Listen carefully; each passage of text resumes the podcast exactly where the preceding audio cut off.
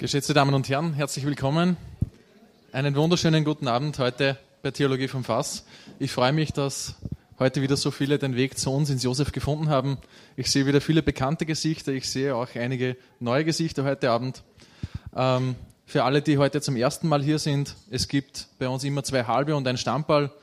Die erste Halbe ist ein äh, Impulsvortrag eines Gastvortragenden in der zweiten halben werden wir über das Gehörte diskutieren. Wir können Fragen stellen. Äh, wir können dabei natürlich unsere Meinung äußern. Wir sind ja äh, in einem öffentlichen Gasthaus. Also da kann man, man muss nicht immer einer Meinung sein, man kann auch durchaus äh, kontrovers diskutieren. Gerade beim Thema des heutigen Abends bin ich gespannt auf eure Meinungen, auf euren Input und auf die Diskussion nachher. Abschließend tun wir danach durch ein Stammbau, das wir von Pater Thomas bekommen. Das ist noch fünf Minuten eine Zusammenfassung und einen Ausblick zum Nachhausegehen, damit wir das Gehörte und Diskutierte auch nachher gut verdauen können. Essen und Trinken ist natürlich in Ordnung. Die Damen und Herren vom Josef versorgen uns immer sehr gut. Genau. Es, ich gebe nachher noch eine äh, Liste durch. Da könnt ihr eure E-Mail-Adresse eintragen. Wenn ihr das nächste Mal wieder zur Theologie vom Fass kommen wollt, dann tragt ihr einfach eure E-Mail-Adresse ein. Dann kriegt ihr ein kurzes Reminder-E-Mail. Da steht nur drauf Thema, Datum und worum es in etwa geht. Und es freut mich natürlich, äh, wenn ihr dann das nächste Mal wieder kommt. Gut, dann kommen wir gleich zum Thema des heutigen Abends. Heraus aus der Komfortzone. Können Christen die Welt verändern? Bei diesem Thema fällt mir ganz spontan niemand besserer ein als die Gudrun Kugler. Herzlich willkommen. Danke. Danke, danke. Gudrun, du warst ja schon, glaube ich, zwei oder dreimal bei uns. Herzlichen Dank auch, dass du dir heute Abend wieder Zeit nimmst, um mit uns über dieses wichtige Thema zu sprechen. Du hast ja auch deine Rolle in den letzten Jahren etwas verändert. Äh, du hast schon etwas bewegt. Du wirst vielleicht auch das eine oder andere erzählen, was du schon bewegen konntest in deiner politischen Tätigkeit äh, und wirst uns vielleicht auch noch einen Ausblick geben, was noch alles, äh, was uns erwartet und vielleicht auch was wir dazu beitragen können. Und ich freue mich jetzt auf deine erste Halbe. Danke, Thomas. Guten Abend, freue mich sehr, hier zu sein. Zu laut? Ein bisschen leiser? Hört, für mich ist es fast laut. Wo ist die? Hört, es mich gut, ja? Wunderbar. Also ich freue mich total, hier in Linz zu sein. Viele von euch wissen vielleicht, dass ich nämlich aus Linz komme und dass ich sehr viele, sehr lustige Jugendjahre hier auf insbesondere dieser Straße hier verbracht habe und dass wir an der Verdonnerlände herumgesessen sind und gefeiert haben und am Bleschinger See und überall. Also ich habe nur die besten Erinnerungen und ich freue mich auch so viele bekannte Gesichter hier zu sehen und also ein Grüß euch an euch alle. Ähm, ich möchte heute ein paar äh, Geschichten erzählen und ein paar Fragen stellen und dann zu vielleicht einer gemeinsamen Schlussfolgerung kommen. Aber vorweg eine gute Nachricht. Der österreichische Nationalratsparlament hat heute Nachmittag einen wichtigen Antrag beschlossen, und zwar einstimmig beschlossen, dass die Christenverfolgung, die derzeit äh, stattfindet, als Völkermord zu klassifizieren ist. Und ihr habt es vielleicht gehört, dass es der US-Kongress gemacht hat, das House of Commons in England und auch das Europäische Parlament und dass es eben heute auch Österreich gemacht hat. Warum ist das wichtig? Ihr denkt zurück an Ruanda zum Beispiel. Man hat viel zu lange zugeschaut. Auch hier hat man viel zu lange zugesehen.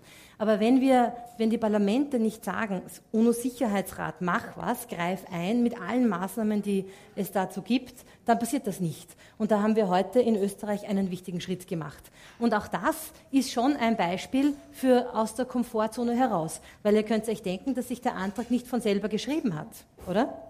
Und dass der sich auch nicht von selber abgestimmt hat, sondern dass es da ganz viele Gespräche gebraucht hat, einfach von einer Handvoll Leuten, die das Thema verstehen. Also, die gute Nachricht vorweg. Ähm, vor ein paar Jahren ähm, war eine italienische Mutter unzufrieden mit der öffentlichen Schule, in der ihr Sohn unterrichtet wurde. Er hat nämlich dort äh, in seinem Klassenzimmer ein Kreuz vor sich gesehen, wenn er zur Lehrerin geschaut hat, oben, so wie wir das auch aus vielen Klassenzimmern kennen. Und diese Mutter hat gesagt, das lässt sie nicht darauf beruhen und ist vor Gericht gezogen und gesagt, das Kreuz muss runter, das ist eine öffentliche Schule. Und die italienischen Gerichte haben ihr nicht recht gegeben. Und dann hat sie gesagt, ich gebe nicht auf und ich gehe vor den Europäischen Gerichtshof. Und der Europäische Gerichtshof in Straßburg hat ihr Recht gegeben, hat gesagt, richtig, das Kreuz im Klassenzimmer ist, eine, ist ist, äh, ist, ist gegen die Religionsfreiheit der Mutter, die das nicht haben will. Und hat Italien verurteilt zu einer Strafe von 5000 Euro. Das ist jetzt überschaubar viel.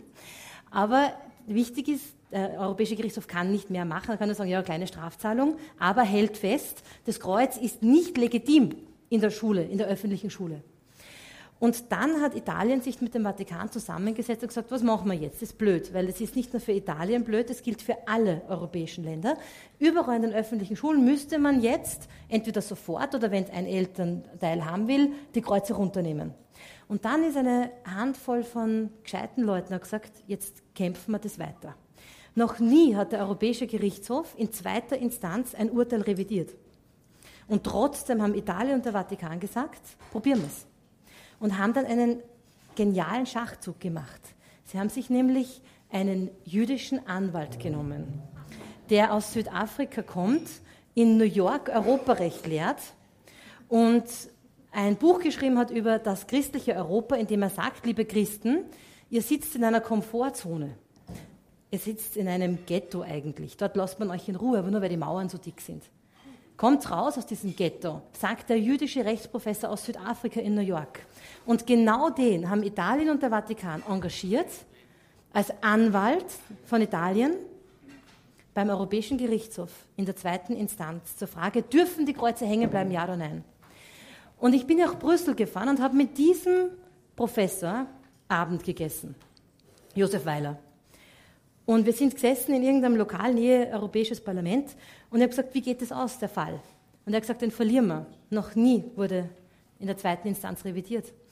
Und am nächsten Tag in der Früh ähm, kommt dann die Pressemeldung, Urteilsverkündung 15 Uhr. Und ich bin mit einer Freundin dann nach London gefahren für einen Kongress. Und wir sind in London um 15 Uhr vor unseren unseren Schirmen gesessen und haben im Internet immer wieder auf Refresh gedrückt, damit die Seite neu lädt des Europäischen Gerichtshofs, um zu wissen, was passiert da jetzt, was kommt da raus. Und irgendwann um 15.05 Uhr drückt man noch einmal Refresh und dann kommt das Urteil. Und es steht das erste Mal in der Geschichte, hat der Europäische Gerichtshof das Urteil revidiert. Und sagt jetzt, die Kreuze dürfen hängen bleiben, weil die Kreuze Teil unserer kulturellen Identität sind. Und es kann natürlich jedes Land sagen, wir wollen das aber nicht, oder jedes Bundesland sagen, oder jede Schule das sich überlegen, aber prinzipiell widerspricht das Kreuz in einer öffentlichen Schule nicht der Religionsfreiheit. Und das ist ein ganz großer Schritt. Aber wisst ihr, eine Handvoll gescheiter Leute haben gesagt, wir können die erste Instanz so nicht auf uns sitzen lassen. Keiner hat der Sache Aussicht beigemessen. Und trotzdem haben sie es geschafft. Das ist Christen aus der Komfortzone heraus kommen. Und darum stelle ich die erste Frage, und eigentlich ist sie schon beantwortet. Sollen wir uns überhaupt für irgendwas in der Welt engagieren? Oder reicht es, wenn wir sagen, Glaube an Gott, im Himmel wird es dann besser? Ja? Muss ich euch die Antwort geben oder wisst ihr das? Meine Lieben, Gott hat uns die Welt anvertraut, oder? Ja? Und eigentlich müssen wir jetzt mit dem was machen. Und ähm, ich glaube, dass wenn äh, Thomas von Aquin etwas Gescheites gesagt, der hat gesagt, was ist Nächstenliebe? Nächstenliebe ist eigentlich das, dass wir sagen, wir lieben Gott und weil wir Gott lieben, lieben wir auch die, die er liebt. Und weil, das heißt, Nächstenliebe ist in, der Idee von Thomas von Aquin immer über Gott. Ja, ist eigentlich schön. Nämlich der andere, der Ebenbild Gottes ist und der andere, den Gott liebt und wo ja auch Gott möchte, dass er ein schönes Leben hat. Das heißt, Rahmenbedingungen zu schaffen, in der die Menschen gut leben können, ist etwas, was Gott uns anvertraut hat. Und ist noch was ganz Spannendes, der Ehekonsens. Wer von euch schon geheiratet hat, erinnert sich vielleicht, oder wer schon einmal bei einer Hochzeit war. Ja? Das fragt doch der Priester, seid ihr bereit, Verantwortung in der Welt zu übernehmen? Oder wie geht es genau? Wer weiß es? Verantwortung, weißt du das? Der Ehekonsens. Bist, seid ihr bereit, Verantwortung in der Welt zu übernehmen? Ungefähr so heißt es. In Gesellschaft und. Na ja, ja, ja, ja, jetzt. Also wir können es noch googeln. Ja? So, aber was ich damit sagen will, ist, die Ehepaare werden gefragt im Ehekonsens, ob sie bereit sind, Verantwortung in der Gesellschaft zu übernehmen. Na, aber das ist im Ehe, es ist Teil des Ehegelöbnisses. Hm? Wir werden das noch klären, diese Frage. Aber, aber was sage ich damit?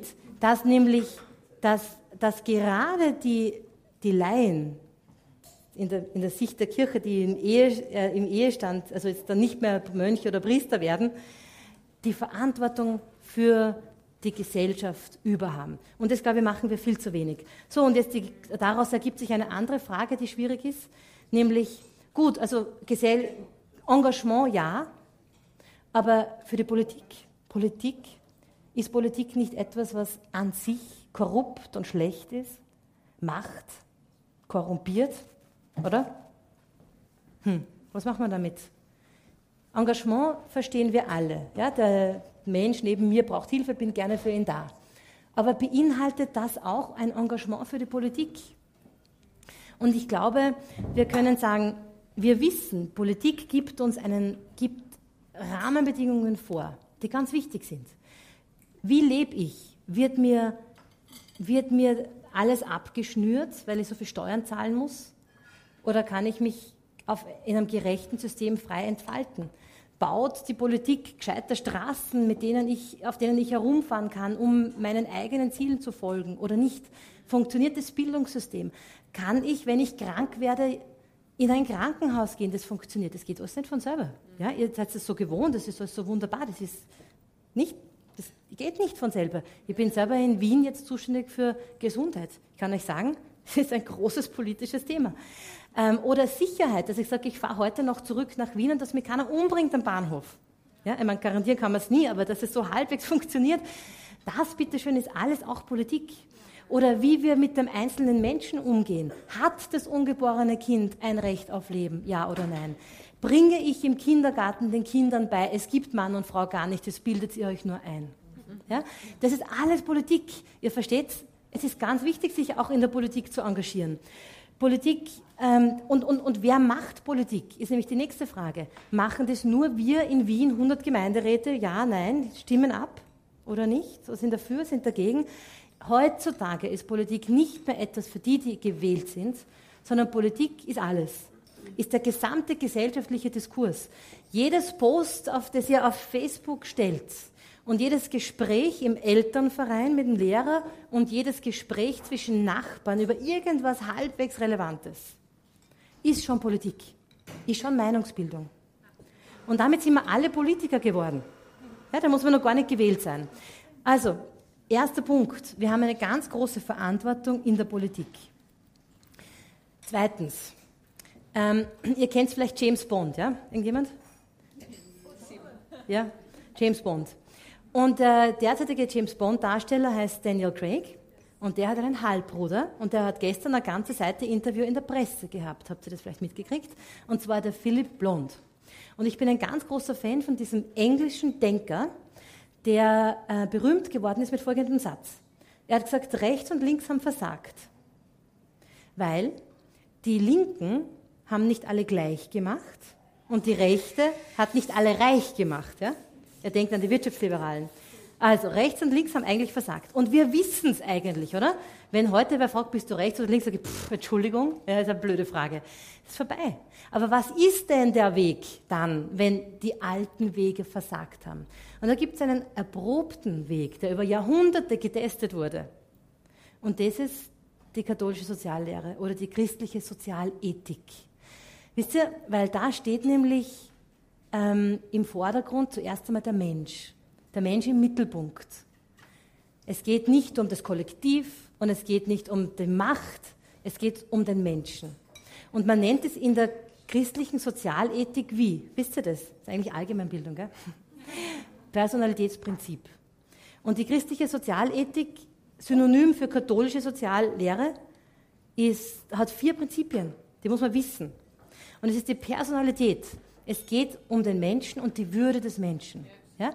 Und was sind Menschenrechte? Nichts anderes als ein Ausfluss aus dem Prinzip Menschenwürde.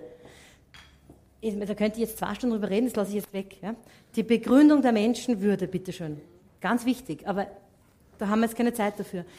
Aus der Menschenwürde heraus, das Prinzip, dass der Mensch im Mittelpunkt steht. Was ist das Gegenteil von Mensch im Mittelpunkt? Den Menschen zum Beispiel in einem Konflikt als Schutzschild zu verwenden. Das ist eben den Menschen nicht in seiner Würde zu respektieren. Oder der Menschenhandel, der ihn verkauft. Ja, all das passiert. Auch in Linz. Äh, das zweite Prinzip ist Solidarität. Aus dem Personalitätsprinzip heraus kommt unsere Verantwortung füreinander. Und je näher man dran ist, desto mehr greift das Solidaritätsprinzip. Wenn mein Nachbar gestorben ist und nach zwei Jahren erst tot gefunden wird, bin ich mitschuld. Ja? Solidarität. Dann Subsidiarität. Was heißt das? Ganz einfach. Auch ein Gründungsgedanke der Europäischen Union. Was die, die kleinere Einheit machen kann, soll sie bitte tun. Ja, also ich muss nicht, die Müllabfuhr muss nicht in Brüssel organisiert werden. Versteht ihr? Das ist Subsidiarität. Und eigentlich ist Familie das, der Inbegriff der Subsidiarität. Es braucht Österreich nicht entscheiden für uns alle, ob es nur mehr Ganztagsschulen gibt oder nur mehr Gesamtschulen, sondern Wahlfreiheit ist das Prinzip. Weil ich mit meinen eigenen, mit meiner Familie selber entscheide, wie ich das möchte. Wenn in Wien keine Gymnasien mehr gebaut werden, weil nämlich die Wiener Regierung das nicht will, das ist elitär. Ja? Entschuldigung, es ist so, ja? man, man wird es ja fast nicht glauben. Keine Gymnasien mehr, elitär. Oder nur mehr verschränkte Ganztagsschulen. Was heißt das? Regelunterricht am Nachmittag. Ich kann mein Siebenjähriges nicht vor 17 Uhr abholen, auch wenn ich gerne möchte. Das, bitteschön, ist nicht Wahlfreiheit. Und das ist nicht Subsidiarität, sondern das ist zentrale Vorgabe von oben. Und das vierte Prinzip christliche Sozialethik ist das Gemeinwohl, nämlich Rahmenbedingungen, in denen jeder selbst sein Glück und sein, das, was er sein möchte, finden kann. Und das ist eine ganz wichtige Verständnisfrage. Politik gibt nicht vor, wie man leben muss, darf nicht. Aber die Politik kann einen Rahmen bauen, in dem jeder selber diesem Weg folgen kann, den er möchte. Und in dem man nicht die guten Wege verschließen, indem man im Bildungssystem komplett eigenartige Dinge den Kindern beibringen. Versteht ihr? Also, wenn Philipp Blond sagt, rechts und links haben versagt, dann sage ich euch, ja, wir haben ja über Jahrhunderte schon einen guten Weg, gehen wir doch den. Und das bringt mich jetzt zu meiner zweiten Frage, wofür setzen wir uns ein? Wenn wir uns schon übereingekommen sind, dass wir uns einsetzen. Also wofür setzen wir uns ein? Und da habe ich ähm, eine, einen ganz interessanten Satz bei Josef Ratzinger gefunden. Und ich glaube, man muss nicht katholisch sein, um Ratzinger gescheit zu finden, oder? Können wir uns auf das einigen? Und ähm, und Josef Ratzinger hat, bevor er Papst wurde, Papst Benedikt wurde, äh, zum Thema das Engagement von Christen in der Politik einen Aufsatz geschrieben. Sehr interessant. Also das heißt, äh, auf katholisch Sprech ist ein bisschen kompliziert, das heißt nämlich die lehrmäßige Note über den Einsatz der Katholiken in Politik und so weiter. Aber ihr wisst, was ich meine. Also, und er gibt einen, eine Formel, die ich ganz hilfreich finde. Wenn ich sage, so, wir wollen uns alle engagieren, gut, aber wofür? Dann sagt er ganz einfach, drei Dinge, die man bedenken muss. Erstens, wir engagieren uns für etwas, was nahe am Menschen ist. Ich sage euch ein Beispiel. Ähm, wir könnten jetzt, wir sind alle für den Frieden in der Welt. Ja? Und wir müssen mehr über Frieden reden. Das habe ich auch für mich gelernt. Mehr über den Frieden sprechen, weil auch der Friede ist nicht selbstverständlich. Aber kann ich jetzt sagen, ja, mein ganzes Engagement im Wiener Gemeinderat ist der Friede in der Welt, was soll ich denn da machen? Wie soll das gehen? Versteht ihr? Das ist nicht, ist nicht so, es ist so weit weg. Und zweitens, Benedikt, also Ratzinger, sagt, wenn wir äh, uns engagieren wollen, äh, dann müssen wir uns die Frage stellen, wofür gibt es eindeutige Antworten? Weil ein, bessere, ein besseres Wirtschaftssystem, da gibt es verschiedenste Modelle. Ja, da gibt es Leute, die sagen, das müssen wir so machen, andere sagen, das müssen wir ganz anders machen. Wo gibt es eindeutige Antworten? Und dann sagt er als dritten Punkt, wir müssen uns besonders dort engagieren, wo eine große Blindheit herrscht was die Leute nicht verstehen. Und wenn ich jetzt diese drei Dinge zusammennehme, was finde ich da? Wisst ihr, was ich für mich sofort da drinnen finde? Das Thema Lebensschutz zum Beispiel. Ja, dass wir in einer Gesellschaft leben, in der niemand darüber spricht, dass ungeborene Kinder nicht leben dürfen. Und dass die Kinder, die da abgetrieben werden, Fingernägel haben und einen einzigartigen Fingerabdruck haben. Und dass ganz viele von denen sterben müssen. Und dass ich unlängst einen Arzt gefragt habe, und spüren die das? Ja, ich habe mir gedacht, wenn der gerade neben mir sitzt, dann sagt er, ja, aber es geht eh, nur geht ganz schnell. Ja, also das muss man sich vorstellen, das ist eigentlich barbarisch. Und ähm, also da gibt es eine ganze Reihe von Themen, die dringend unser Engagement brauchen, wo die Blindheit nämlich am größten ist. Und denkt zurück in der Geschichte. Es gibt immer, in jeder Gesellschaft gibt es eine Blindheit. Es haben die Spanier vor 500 Jahren nicht verstanden oder nicht verstehen wollen, dass man die die ähm, lateinamerikanische Bevölkerung nicht versklaven darf. Und erinnert euch, wer hat dann gesagt, das geht nicht? Ein katholischer Mönch, Bartholomeus de las Casas, der gesagt hat, das kann man nicht machen, das sind Menschen, das kann man nicht machen. Und der spanische König sagt, kann man diesen Mönch nicht zum Schweigen bringen. Ja, der erinnert an die Debatte heute. Wer hat dann die Sklaverei abgeschafft? Wilberforce. Der ist Abgeordneter geworden in England, nur um die Sklaverei abzuschaffen. Und hat 40 Jahre lang gearbeitet und gewirkt und war frustriert und es war schwierig. Ähm, also Lebensschutz, Schutz der Familie. Ich kann euch sagen, ich war vor wenigen Tagen in einer Diskussion mit, allen, äh, mit einem Vertreter jeder Parlamentspartei in, aus dem Wiener äh, Landtag. Und da habe ich dann gesagt, naja, wir müssen ja auch überlegen, wie man Familie stärken kann in der Frage Armutsbekämpfung. Dann haben plötzlich alle ihre Stifte fallen lassen und haben mich entgeistert angeschaut. Frau Kugler, in welchem Jahrhundert leben Sie eigentlich? Ja? Das ist die Antwort, die ich kriege, wenn ich sage Familie stärken.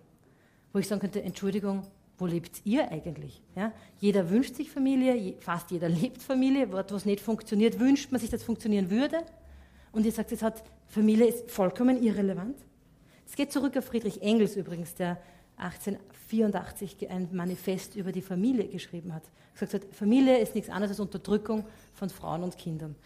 Wir sehen diese Ideologie immer noch. Also, uh, long story short, wofür einsetzen? Dort, wo unsere Gesellschaft so blind ist. Das heißt, meine Lieben, uh, wenn ihr jetzt sagt, ich bin jetzt uh, als Christ, mein erstes Anliegen ist der Umweltschutz, sage ich euch, wunderbar, ist wichtig, aber es ist vielleicht nicht genau das Thema, wo wir euch jetzt ganz dringend brauchen. Versteht ihr? Und ähm, wenn ich jetzt nur drei Stunden pro Tag Zeit habe, mich zu engagieren, dann muss man überlegen, wie verwende ich sie. Gut, äh, dritte Frage. Ähm, ähm, vor einigen Jahren war das Thema äh, Klonen ganz groß. Die so alt sind wie ich werden sich erinnern, die Jüngeren sagen, was sie klonen, interessiert ja niemanden heutzutage. Stimmt, war aber vor vielen Jahren, ich sage jetzt nicht wie vielen Jahren, ein großes Thema. So, äh, und ich war damals in Brüssel und habe eine Jugend-NGO geleitet. Und wir haben, das Thema war da, das Europäische Parlament hat abgestimmt für oder gegen Klonen von Menschen. Ja, ist eigentlich, damals war das für uns Thema Nummer eins. Und dann haben wir gedacht, was machen wir jetzt? Und das ist uns eingefallen, der Tony Blair damals noch, äh, ist da nach äh, Frankreich zu irgendeinem EU-Gipfel gekommen. Und wir haben uns im Faschingsmarkt Masken von Tony Blair gekauft ja, 20 so Masken, und haben uns zum Flughafen, wo er angekommen ist, aufgestellt, in einer Reihe 20. Und die Presse hat es fotografiert und wir haben das genannt Tonys Clonis. Ja? Also die, die Klone von Tony Blair. Und sind auf fast allen Titelseiten der europäischen Zeitungen gewesen. Mit einem Aufruf gegen Klonen. Ja, ist ein bisschen witzig. Und dann, eine Woche später, kam die Abstimmung im Europäischen Parlament. Und gerade am Tag vorher ist es passiert, dass das Klonschaft Dolly, könnt ihr euch erinnern? Dass das Klonschaft Dolly merkwürdigerweise verstorben ist. Und zwar ist es ja nicht einfach nur gestorben, so wie man halt stirbt, sondern es war jung und stark, stand auf der Weide und ist tot umgefallen und hat sich sofort aufgelöst. Und zwar, also wie sagt man, äh, äh verwest, ist binnen weniger Stunden verwest. Und dann, also drei, vier Stunden war das Ding verwest. Und dann kam eben in der Debatte im Europäischen Parlament, leider konnten wir keine wissenschaftlichen Experimente am Klonschaft machen, weil es ist verschwunden. Also, ich, meine, ich, übertreibe, ich, ich übertreibe ja, es hat sich verwest. Also sehr interessant in der Frage, ob Klonen gescheit ist oder nicht. Ja. Möchte nur die Verwesung des Klonschafts Dolly in meinen Raum stellen. So, was haben wir gemacht?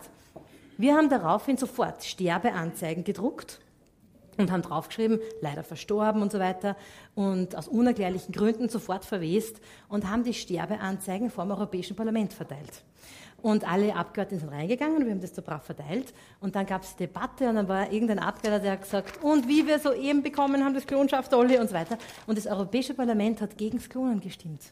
Mit einer, mit einer einfachen Mehrheit, aber durch ist durch. Und das, da haben wir ganz viel beigetragen. Ich habe ein Jahr lang gearbeitet an dem. Und es ist gelungen. Heute ist es vorbei, das Klonen. Ja? Aber ich kann auch sagen, dass sowas geht. Ja? Und, und wisst ihr, wir waren damals nicht wichtig. Ja? Und wir haben auch kein Geld gehabt, sondern wir waren einfach ein paar junge Leute, die in Brüssel gesagt haben, jetzt schauen wir mal, was wir zusammenbringen. Ja? Und es geht so viel. Und damit möchte ich nur unterstreichen, unser Thema heute, heraus aus der Komfortzone. Okay? Also, ähm, äh, vor einer Woche, und wieder eine gute Nachricht, hat sich, äh, war ein großartiges Event im österreichischen Parlament. Und zwar hat erstmals stattgefunden ein nationales Gebetsfrühstück. Ich weiß nicht, ob ihr das kennt. Ja? Der Edwin Jung war dort, genau. Ja, danke fürs Kommen. Übrigens, hallo. also, ähm, der, wir, haben, wir haben ein Jahr lang haben wir gestritten. Wie machen wir das?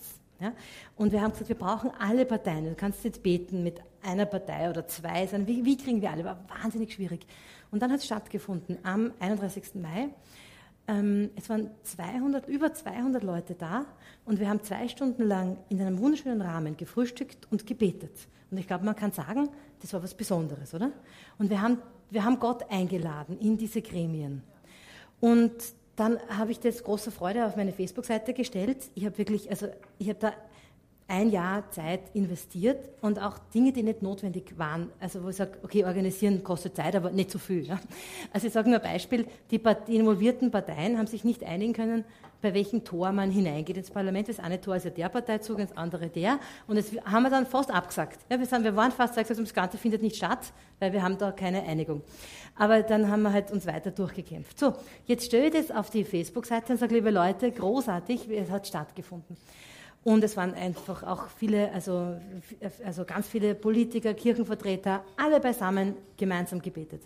Dann kommt ein Facebook-Kommentar unter meinem Post, da steht dann, naja, aber das ist ja überhaupt nicht legitim, dass ihr im Parlament betet. Warum macht ihr das? Das ist nicht richtig. Und die Frage ist total interessant und ganz schwierig zu beantworten. Und vielleicht geht es einigen von euch emotional, dass ihr sagt, okay, warte mal, Parlament, äh, beten, hm, oder? Bin ich nicht böse, wenn ihr sagt, naja, könnt ihr woanders beten. Ja, ich, kann ich euch nicht nach, äh, äh, kann ich euch nicht böse sein. Also, ist es legitim, ähm, in einem parlamentarischen Kontext zu beten und ist es legitim, sich für christliche Werte einzusetzen? Ist eigentlich die Frage, oder? Schwierige Frage. Und ich sage euch eins, ähm, das Christentum ist, gibt nicht Werte vor, sondern ist ein Vergrößerungsglas und schärft das Gewissen der Menschen. Das ist es. Das ist ganz wichtig. Weil denkt einmal nach. Gibt es eine einzige Sache, die das Christentum uns vorschreibt, im zwischenmenschlichen Miteinander zum Beispiel oder in, in, in, in gesellschaftspolitischen Regelungen, die nicht erklärbar wäre logisch? Fällt euch eine ein? Es gibt nämlich eine. Wisst ihr, was ich meine, die Frage? Ich sage jetzt ein Beispiel. Mein Mann ist heute Abend statt mir beim IFTA-Essen der ÖVP Wien. Ja? Also ich bin bei euch, aber er ist dort. Ähm, ist es logisch erklärbar, nur in Dunkelheit zu essen? Sprich, äh, Ramadan, also mit, mit, Einbruch der Dunkelheit wird heute Abend serviert in der Bollak. Ja? Äh, ist das logisch? Eigentlich nicht, oder? Entschuldigung, also jeder darf leben, wie er will. Aber eigentlich ist es, also die, oder ist es logisch, kein Schweinefleisch zu essen? Könnte man, könnte man argumentieren, naja, sie haben mehr Antibiotika und so, aber es trifft wahrscheinlich auch für die Rinder zu. Das Christentum steht nur für Dinge, die ohne Glauben logisch erklärbar wären. Mit der Ausnahme der Feindesliebe. Versteht ihr? Der Feindesliebe. Ja? Liebe deine Feinde, das ist schwer logisch zu erklären, aber alles andere ist logisch. Und jetzt sage ich euch das wichtigste Beispiel. Ähm, vielleicht haben einige von euch verfolgt, im Jahr 2011 im, National, äh, im, im Deutschen Bundestag hat damals Papst Benedikt eine Rede gehalten. Und es ist sehr wichtig, dass wir uns als aufgeklärte Menschen in dieser Welt die Frage stellen, was sagt ein Papst Benedikt in einem Parlament, oder? Das ist doch sehr interessant. Und ich habe das genau verfolgt im Fernsehen. Und dann kam eben äh, die ZIP 1 oder ZIP 2 und hat dann geheißen, ja, also der Papst hat jetzt im Parlament geredet. Leider war es vollkommen unverständlich, was er gesagt hat. Das war die Reaktion. Äh, dann ich, das hat mich natürlich angespornt, mir die Rede auszuheben und mir das genauer anzuschauen. Und was er da gesagt hat, ist für mich prägend für meine politische Arbeit. Da hat er nämlich gesagt, äh, das größte Problem, das Europa hat, Achtung, ist, dass wir das Sein vom Sollen getrennt haben. Dass wir aus dem, wie die Dinge sind, überhaupt nicht ableiten, wie sie sein sollten. Das klingt jetzt vielleicht jetzt wirklich unverständlich. Ich sage es euch noch genauer. Benedikt fährt fort und sagt, wir können von den Grünen etwas lernen. Das hat er wirklich gesagt, er hat die Grünen erwähnt. Nämlich, dass jedes Lebewesen eine Art Ökologie hat. Ja, der Eisbär braucht was anderes als der Baum. Ja? Und ähm, jedes Lebewesen hat eine in sich eingeschriebene Gesetzmäßigkeit und die müssen wir politisch berücksichtigen, oder? Wir wollen natürlich, dass die Eisbären nicht aussterben. Und dann sagt Benedikt, wir haben ein großes Problem. Wir haben diesen Gedanken von den Tieren und den Pflanzen nicht weitergesponnen auf den Menschen. Oder? Wir haben nicht überlegt, was braucht ein Baby. Das wäre nämlich politisch nicht opportun. Versteht ihr? Weil da müsste man sehr viel ableiten. Zum Beispiel ein Lebensrecht eines Babys. Oder Mama und Papa. Oder? Und Steuererleichterungen für Familien, die nämlich ganz große Aufgaben haben für die Menschen. Aber das will man nicht. Und so sagt Benedikt, aus dem Sein leitet sich ein Sollen ab. Das Baby kommt auf die Welt und die Hebamme sagt, gratuliere ein Bub oder gratuliere ein Mädchen. Und dann sagen uns die Gender-Theoretiker, Geschlechter gibt es gar nicht. Da habe ich also vom Sein nicht auf das Sollen geschlossen. Oder man sagt, es ist vollkommen egal, wie das Baby aufwächst, alles ist gleich gut. Patchwork, alleinerziehend, in der Kindergrippe. Versteht ihr? Ich fälle jetzt kein Urteil über irgendwas. Ich sage euch nur den Gedanken. Das Sein wäre, Mama und Papa haben ein Kind gezeugt. Aber das Sollen schließen wir nicht, dass es gut ist, dass Mama und Papa das Kind aufziehen. Jetzt weiß ich schon, dass das nicht immer so funktioniert, keine Sorge. Ja? Aber dass das miteinander was zu tun hat, haben wir vergessen. Und Benedikt sagt dann, früher hieß dieses Konzept Naturrecht. Das hat man auf den juristischen Unis gelehrt, oder? Und heutzutage wir, wird, ist das verböhnt und wer das Wort Naturrecht verwendet, der klingt so wie ein islamischer Terrorist ungefähr, ja? so in den Augen der aufgeklärten Gesellschaft. Also sagt Benedikt, kein Problem, nennen wir es anders, nennen wir es Ökologie des Menschen. Ja, logisch. Und ähm, das ist ein wunderbarer Gedanke. Und ich halt ganz oft reden im Wiener Gemeinderat und sage, liebe Leute, das ist eigentlich unökologisch, was ihr da sagt. Ja? Aber mit Gänsefüßchen versteht man, was ich meine. Also ähm, dass jetzt die Siebenjährigen alle in ganz Wien immer bis 17 Uhr in der Schule bleiben müssen, finde ich unökologisch, weil der Biorhythmus nämlich des Kindes sagt, um 13 Uhr ist aus. ja, ich meine, ich habe vier Kinder, ich weiß genau, wie das ist. Also, ähm, das heißt, im Wort Ökologie steckt was drinnen, Logik. Und darum sage ich euch, wo ist die Legitimität der christlichen Werte? Jetzt sind wir wieder bei meiner Frage. Was ist legitim?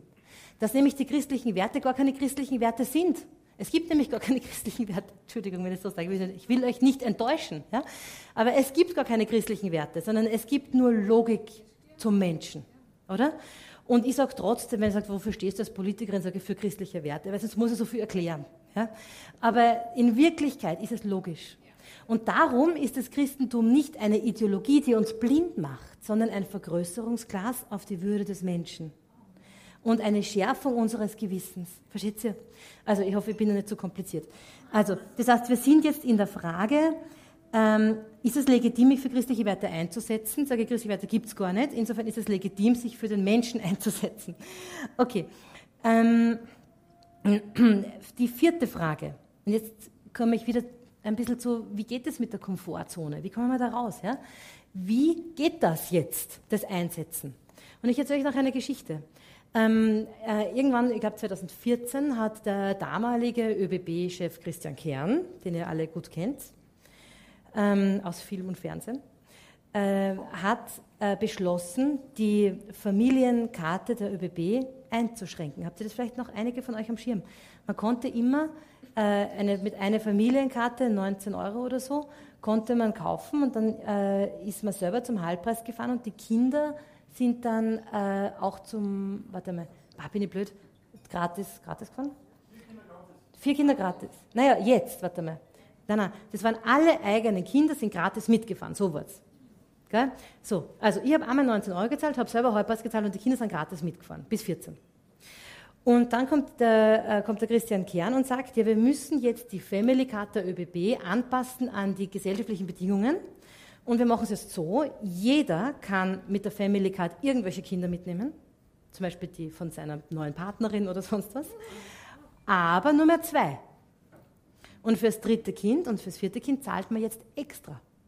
Ich habe zum Beispiel vier Kinder und ich sage euch einmal nach Linz und zurück, das kostet schon Geld. Ja? Und wenn ich jetzt für mich zahle und das dritte und vierte Kind, dann kommt da was zusammen. Und äh, außerdem ist es ein gesellschaftliches Signal, das wir überhaupt nicht brauchen in der heutigen Zeit, weil Leute eh viel zu wenig Kinder kriegen und Kinder in der Gesellschaft auch keinen Platz haben. Ja?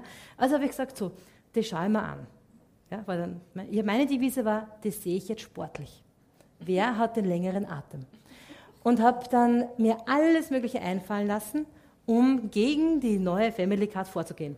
Zum Beispiel habe ich äh, alle Minister, die ich mal ab und da und dort treffe, gesagt, ihr könnt bitte mit Christian Kern reden. Ja, jetzt hat er die Kammersinn sehr lieb gemacht und so weiter. Dann habe ich meine Freunde, die Abgeordnete waren, gebeten, ob sie in ihren Parlamenten über diese Einschränkung reden könnten. Und prompt kommt der niederösterreichische Landtag mit einem einstimmigen Beschluss, das ist abzulehnen. Ja? Dann habe ich einmal gedacht, ihr kennt alle die Citizen Go-Petitionen. Ich habe gesagt, wir haben den Christian Kern informieren, was wir über das denken, habe eine Petition eingerichtet und dann haben, glaube ich, 16.000 Leute unterschrieben, dass sie das nicht gut finden und für jeden, der unterschrieben hat, hat der Herr Kern eine persönliche Verständigung bekommen. Also, sehr geehrter Herr Kern, möchte informieren, der Herr Huber aus Linz findet das nicht gut.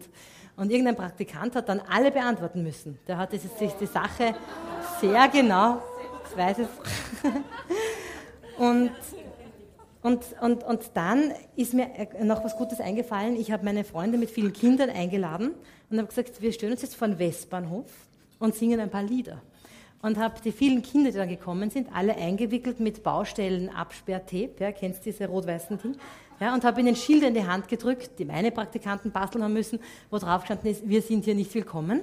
Und dann haben wir einen Kanon gesungen, ja, ÖBB, wir wollen mitfahren, lasst, sperrt die Kinder nicht mehr aus und so weiter. Und die Kronenzeitung und die Presse haben das fotografiert.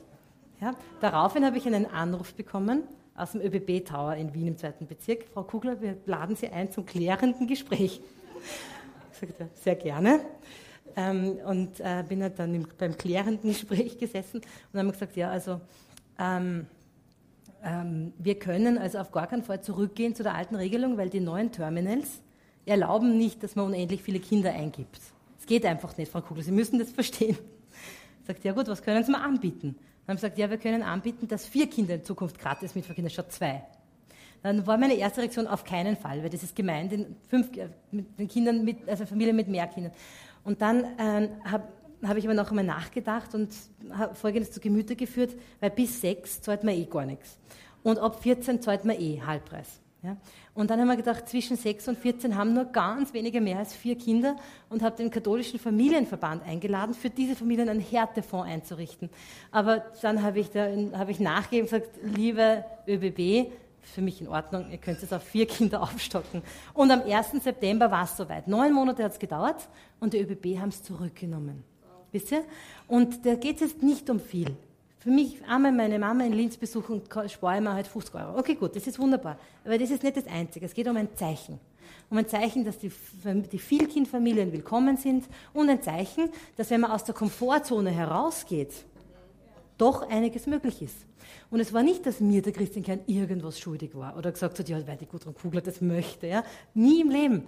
Nobody. Ja. Ich habe einfach nicht locker gelassen. Ich nenne das die lästige Witwe. Ja? Wobei es wir, wenn ich sage in meinen Vorträgen, die lästige Witwe, sind Leute, um Gottes ist ein Mann gestorben, sage ich, nein, ist ein Beispiel aus der Bibel, ja, bin nicht Witwe. Aber die lästige Witwe hat Recht bekommen. Okay? Und da ist schon was dran. Und aus der Komfortzone herausgehen heißt lästige Witwe werden. Oder Witwer, ja, für die Männer unter uns. Okay, also, ähm, selbst wenn ich ihr nicht recht gebe, okay, dann möchte ich meine Ruhe haben und gebe ihr den Fisch, den sie will, oder wie immer das da heißt. Also, wie geht das jetzt? Wie geht das? Da habe ich noch ein Wort von Benedikt für euch. Der hat nämlich nicht nur im Deutschen Bundestag eine Rede gehalten, sondern auch im italienischen Senat. Und hat dort, nach seiner sehr komplizierten philosophischen Rede, äh, wurde er gefragt von einem Abgeordneten, wie wird das Christentum in Europa überleben? Hm. Weil das war 2004, das also ist schon eine Zeit her. Aber die Frage war da, wie überlebt das Christentum in Europa? Finde ich eine ganz gescheite Frage. Und was sagt ein Benedikt auf sowas? Und er sagt, ähm, das Christentum braucht zwei Dinge, um zu überleben. Es braucht herausragende Persönlichkeiten, ha, ein Aufruf an uns alle. Und es muss, es muss lernen, sich selber als kreative Minderheit zu sehen. Okay? Ha, kreative Minderheit. Ich, ich mache es jetzt kurz. Also, erstens, viele von uns sitzen komfortabel auf Sofas und sagen, naja, christliches Österreich, die Politik hat uns verraten. Ja? Die tun nie, was wir wollen. Gell? Ein bisschen ist das so. Ähm, dann gibt es solche, die sagen, ja, die ÖVP hat uns überhaupt verraten. Ja? Stimmt schon, es ist vieles nicht gut. Aber es ist eben nicht mehr richtig, dass die Politik beim Kardinal von Wien um Erlaubnis bittet, wenn sie eine Entscheidung trifft. Das ist vorbei. Das hat der Kaiser gemacht, das weiß ich, ja. Aber das macht man heute nicht mehr. Wir sind keine Mehrheit mehr, die man um Erlaubnis bittet. Wir sind eine Minderheit geworden. Aber wir sind als Minderheit immer noch die größte Interessensgruppe Europas, darf ich so sagen. Es gibt keine andere Gruppe, die derartig gut organisiert ist, die so viele Leute hat, die so engagiert sind. Die gibt es nicht. Wir haben aber trotz unserer Struktur und der vielen Menschen so wenig Output. Wisst ihr, wir sind wie ein Motor, der läuft und niemand legt den Gang ein. Und es ist unsere Generation und eure Generation, die jetzt den Gang einlegen muss. Als ich vor 15 Jahren oder 10 Jahren von Brüssel zurückgekommen bin nach Österreich, da war gar nichts. Ja? Da war die Zivilgesellschaft, die christliche, überhaupt nicht organisiert.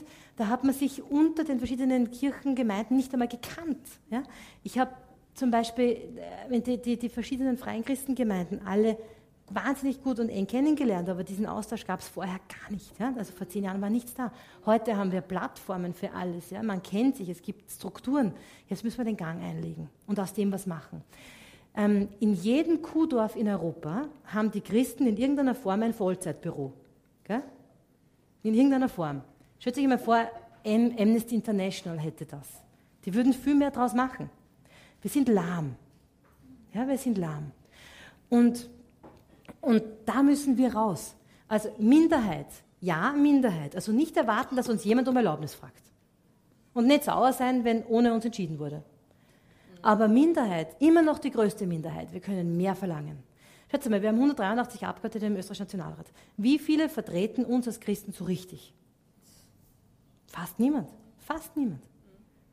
Und wenn wir sagen, wir haben aber in der Bevölkerung einen Anteil von, sagen wir mal 20 Prozent, können wir schon sagen, denen das wichtig ist. Ich nicht, beten nicht jeden Tag, aber dann müssten da drinnen, wie viele Leute sitzen? 20 Prozent von 180, hilft es mir ungefähr, weiß ich nicht, 50, na, 35, danke. Ja? Aber diese Leute haben wir nicht, wir sind unterrepräsentiert. Und hier gilt es, ähm, eine, die Repräsentanz herzustellen. Ähm, also, Minderheit, ja, muss man akzeptieren, aber eine große Gruppe, die verlangen kann. Gutes Beispiel ist die Europäische Bürgerinitiative One of Us, die viele von euch unterschrieben haben. Ich habe es für Österreich geleitet. Wir haben in allen Ländern haben wir die Quoren erfüllt. In allen Ländern sind wir über das Mindestmaß hinausgekommen. Zeigt, wie gut die christlichen Gemeinden organisiert sind. Jetzt müssen wir eben den Gang einlegen. Also, wie geht das?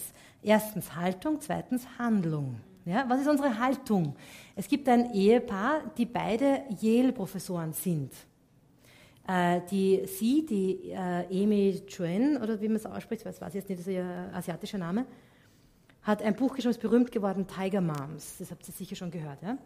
Die hat mit ihrem Mann gemeinsam ein Buch geschrieben über kreative Minderheiten und hat für dieses Buch 16 Minderheiten porträtiert, die erfolgreich waren in den USA.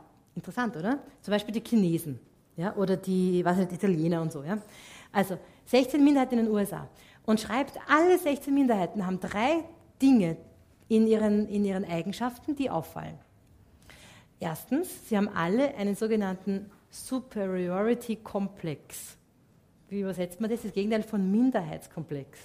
Ja, ein Überlegenheitskomplex. Ja? Ähm, dürfen wir das haben als Christen? Eigentlich schon, oder? Ja, wir haben der Welt was zu geben. Bitte habt keine Angst, ja? Stell dir vor, die, die christliche Gesellschaft ist für alle, auch Nicht-Christen, die bessere. Das müssen wir sagen dürfen. Okay, zweitens, ähm, eine Unzufriedenheit mit der sozialen Situation. Niemand nimmt uns ernst. Das stimmt auch. Es stimmt in Österreich, dass wir als Christen viel zu wenig ernst genommen werden. Und drittens, na ja, man, nein, nein, aber dass man sagt, meine Haltung ist, ich möchte gerne ernster genommen werden. Ja? Das ist eigentlich spricht von Selbstvertrauen. Und drittens einen langen Atem. Nämlich über Generationen sagen, meine lieben Kinder, bleibt dran. Ja? Liebes Kind, übe dich in Disziplin, du wirst in deinem Leben noch viel arbeiten müssen, um unsere Minderheit nach vorne zu bringen. Gell? Nicht schlecht. Diese drei Eigenschaften. Und ich glaube, das trifft auch für uns Christen in Europa zu. Da können wir was lernen.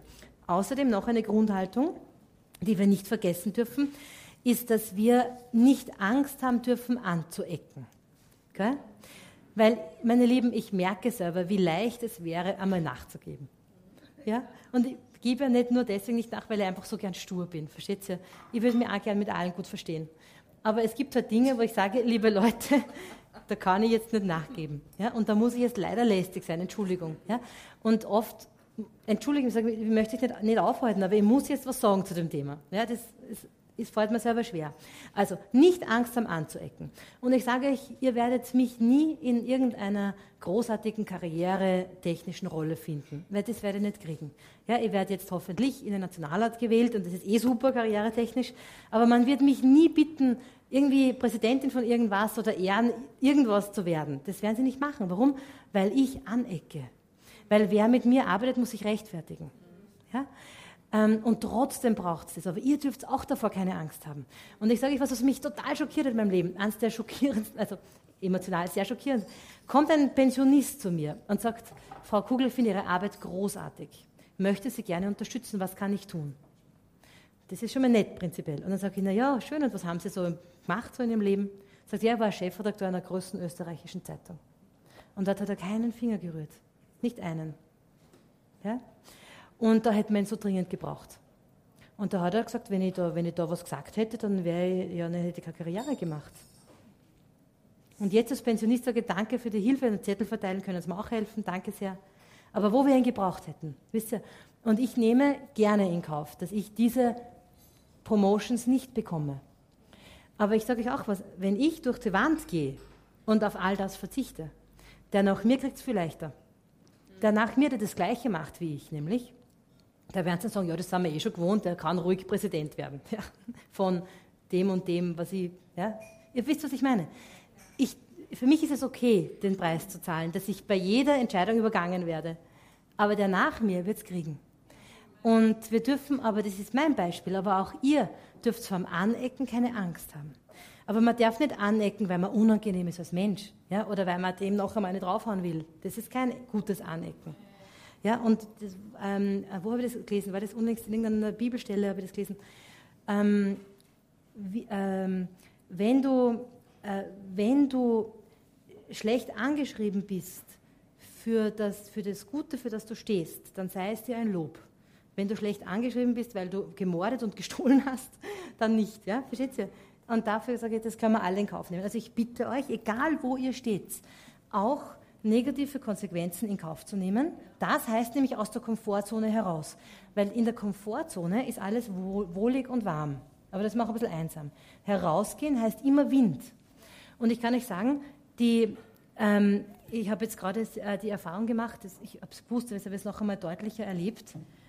Ähm, Medien versuchen ja leider heutzutage, uns nur aufs Glatteis zu führen und nicht zu erfahren, wofür wir stehen.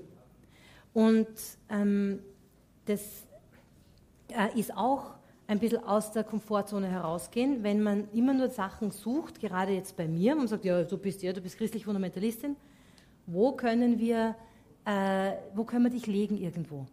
Und ähm, da habe ich selber mir gedacht in den letzten Tagen, boah, ihr könnt ein ganz normales, ruhiges Leben führen und mit, mich mit Freunden treffen und Kaffee trinken und mich austauschen und auf Partys gehen und so weiter. Aber das wäre zu viel Komfortzone, versteht ihr? Weil ich möchte hier was verändern für die Würde des Menschen. Na gut, also das ist zum Thema Haltung. Ja, keine Angst anzuecken. Und wichtig ist auch, manchmal kann man das vielleicht sich merken, Feigheit nicht mit Klugheit verwechseln. Ja, versteht ihr? Manchmal sagt man klug sein, äh, jetzt nicht zu viel und so. Aber da muss man, das kann schon stimmen, man muss aufpassen, dass man nicht einfach nur feig ist. Okay? Ähm, wobei ich auch sage, ganz oft muss man ruhig sein. Mir hat unlängst jemand gesagt, gut, und du musst mehr wie die Angela Merkel werden, nämlich mehr machtpolitisch denken. Das heißt, nicht immer nur sagen, was du für richtig hältst, sondern auch einmal nur zu denken, warte mal, wie komme ich in eine Position, in der ich das verändern kann, indem ich vielleicht einmal ruhiger bin, eine Zeit lang. Auch das ist ganz legitim und ist Klugheit. Aber Achtung, nicht Feigheit verstecken. Okay? Jeder prüfe sich selbst. Na gut, also ich komme jetzt schon langsam zum Ende. Äh, wie geht das jetzt? Handlung. Äh, was macht eine kreative Minderheit? äh, Benedikt sagt, wer ist kreative Minderheit? Was ist, was heißt das? Und da können wir blicken auf die deutschen Feministinnen. Ihr könnt euch erinnern, in den 60er Jahren, da wollte niemand mit einer deutschen Feministin Kaffee trinken.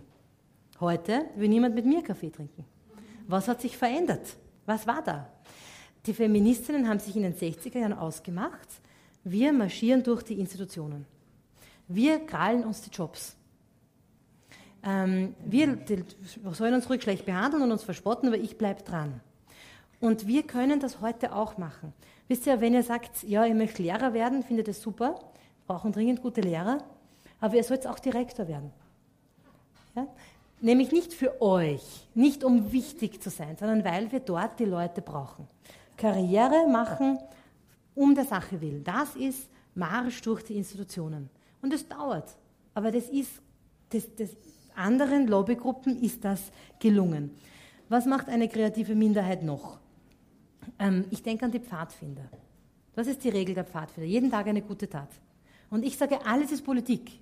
Und sage euch, jeden Tag eine gute Tat im Bereich der Politik. Zum Beispiel einen Leserbrief schreiben, eine E-Mail an einen Politiker, lobend oder ablehnend. Es wird alles gezählt und gewertet. Ein ein Share auf Facebook von irgendeinem interessanten Artikel, irgendwo ein Kommentar, um jemanden zu verteidigen.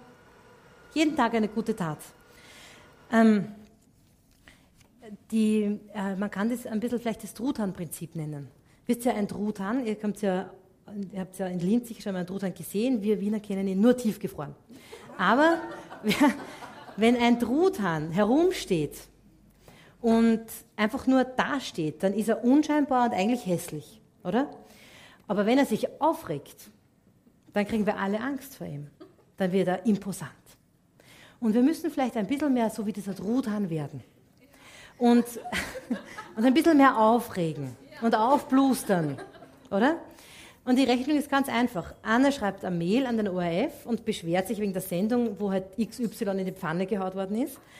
Und der ORF sagt, 1000 Denkens und Anna schreibt, oder? Oder sagt sogar 5000 Denkens und Anna schreibt. Aber wenn bei uns alle schreiben, was macht dann der ORF? Der verrechnet sich auf höchster Ebene. Und dann macht er es nie wieder. Das ist Truthahn. Das ist Aufplustern. Jeden Tag eine gute Tat. Alles klar? Und ähm, bevor ich jetzt meinen Abschlussschwank erzähle, ähm, äh, möchte ich in eigener Sache Folgendes sagen. Äh, ich bin an ganz vielen Themen dran, im Wiener Gemeinderat sowieso, aber auch an den großen österreichischen Themen. Und es wird noch viel mehr kommen. Und wenn euch das interessiert, was es Neues gibt und wie man jeden Tag eine gute Tat tun kann, um das zu unterstützen, dann darf ich euch jetzt meine Social Media Links herumgeben. Ihr habt da drauf meine E-Mail-Adresse, aber auch meine Webseiten, also Blog, Facebook, YouTube, Instagram, Twitter. Und ich als Politikerin lebt man davon, dass die Leute das wissen und weiter sagen. Darum bitte mir zu folgen und es zu, weiter zu sagen als Share und so weiter, was halt euch interessiert. Oder auch einmal zu reagieren und sagen, ist wichtig, da schreibe ich eine Mail. Sage ich da nur ein Beispiel dazu. Und es sind ein bisschen, glaube ich, ein bisschen mehr Leute da sind, man kann auch ein zweites nehmen. Ähm, ich habe einen Antrag eingebracht in, die, äh, in der Stadt Wien zum Schutz der Kinder mit Down-Syndrom, weil ihr wisst, dass 99 Prozent dieser Kinder werden abgetrieben. Und, äh, und die Regierung hat das einfach abgelehnt. Also das war ohne Debatte weggewischt. Und ich habe das auf Facebook kommentiert. Ich habe gesagt, Schatz, das ist mein Text und das wurde ohne Debatte einfach niedergestimmt. Und sonst habe ich nichts gesagt. Aber die Leute, die das gelesen haben, haben Protest-E-Mails geschrieben an die Regierung in Wien. Und zwar waren das anscheinend so viele, ich habe dann ab und zu eine Kopie bekommen, dass die Regierung sich ungemütlich gefühlt hat. Und dann habe ich das so beobachtet und mir gedacht, schau mal, interessant, vielleicht haben sie jetzt umgedacht und habe sechs Wochen später den gleichen Text noch einmal als Antrag gestellt. Und siehe da, einstimmig angenommen. Und ihr versteht, das war, ich habe nicht einmal gesagt, schreibt E-Mails, sondern die Leute haben gesagt, das ärgert mich jetzt. Und das hat was gebracht und ich habe es Gott sei Dank gespürt und habe noch einmal den gleichen Antrag gestellt. Aber da sieht man, was eine Debatte auslösen kann. Und dazu brauche ich euch. Wisst ihr, ich kann denen nicht alleine auf die Nerven gehen. Ja, weil dann sagen die, ja, die Kugel, oder Kugel schon wieder. Aber wenn das mitgetragen wird und in diesem System, in einem Zusammenspiel zwischen Zivilgesellschaft und Medien, habe ich dann auch gelernt, aha, ich stelle einen Antrag, das gebe ich gleich der Kronenzeitung, die schreiben drüber, dann stelle ich erst den Antrag, habe ich viel geschafft. Und bin übrigens die erfolgreichste Landtagsabgeordnete in Wien geworden. Ich habe die meisten angenommenen Anträge. Ja. Das ist eigentlich beachtlich.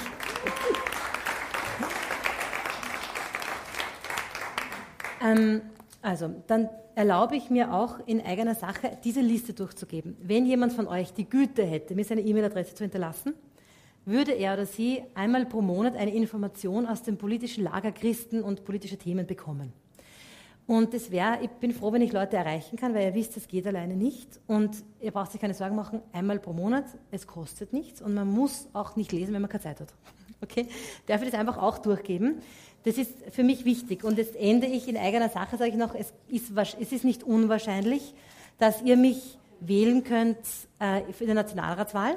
Und sollte das so sein, dann würde ich um Unterstützung bitten, mit auch Weitersagen an andere, weil, wie gesagt, von selber werde ich nicht gewählt. Und von selber schreiben sich die Anträge nicht und von selber ändert sich nichts.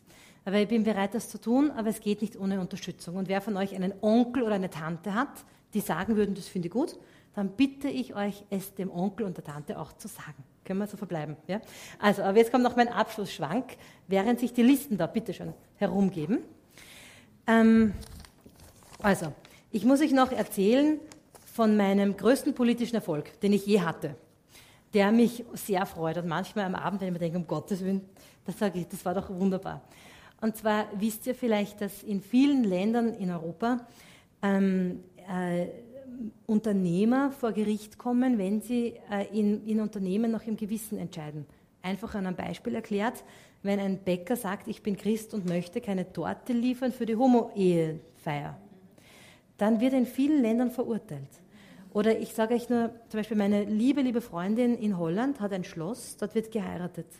Und sie hätte, das, hätte dann hat die Anfrage gehabt für die homosexuellen Hochzeit und hat gesagt, für die Geburtstagsfeier stelle ich euch mein Schloss total gerne zur Verfügung, weil jeder Mensch ist wunderbar. Aber für die, für die Verpaarungsfeier oder die Eheschließungsfeier möchte ich nicht, weil es Zeichen wäre, dass die Ehe egal ist. Und das ist sie nicht. Ja? Dass jeder mit jedem alles gleich das ist sie nicht. Ist ein anderes Thema, könnte ich lange darüber reden, lasse ich weg. Ja? Ich sage nur das Beispiel. Und meine liebe Freundin hat daraufhin ihr Schloss schließen müssen für Hochzeiten. Und überlegt jetzt, wie sie, und wie sie, ob sie es behalten kann. Ja, das ist gerade die Frage. Und, ähm, und wir haben das gleiche Gesetz äh, vor, damals vom Minister Hunsdorfer in Österreich vorgelegt bekommen. Und es haben alle, eine, äh, haben alle also Gutachten abgegeben und gesagt, ja super, das ist gegen Diskriminierung und wunderbar und das machen wir. Und als ich davon erfahren habe, war es fünf Tage vor dem Beschluss im Parlament und jeder hatte bisher zugestimmt. Und ich habe dann gesehen, ihr wisst ja vielleicht, ich betreibe so nebenbei mit meinem Mann gemeinsam eine christliche Heiratsvermittlung, ja, Katref. Und die wäre natürlich mit diesem Gesetz illegal, weil wir vermitteln nur Christen und nur Heterosexuelle weil es geht um Sakrament der Ehe. Und dann habe ich gesagt, na gut, mir bleibt eh nichts anderes übrig, als da jetzt dran zu bleiben, weil, ähm, weil sonst müssen wir zumachen mit unserem Unternehmen auch, ja, mit, der, mit, mit Katref. Und dann habe, ich mal, äh, dann habe ich versucht, alles zu mobilisieren. Und ähm, habe zuerst einmal einen Aufschub erwirkt, damit wir mehr Zeit haben. Wir haben sechs Wochen Zeit gehabt.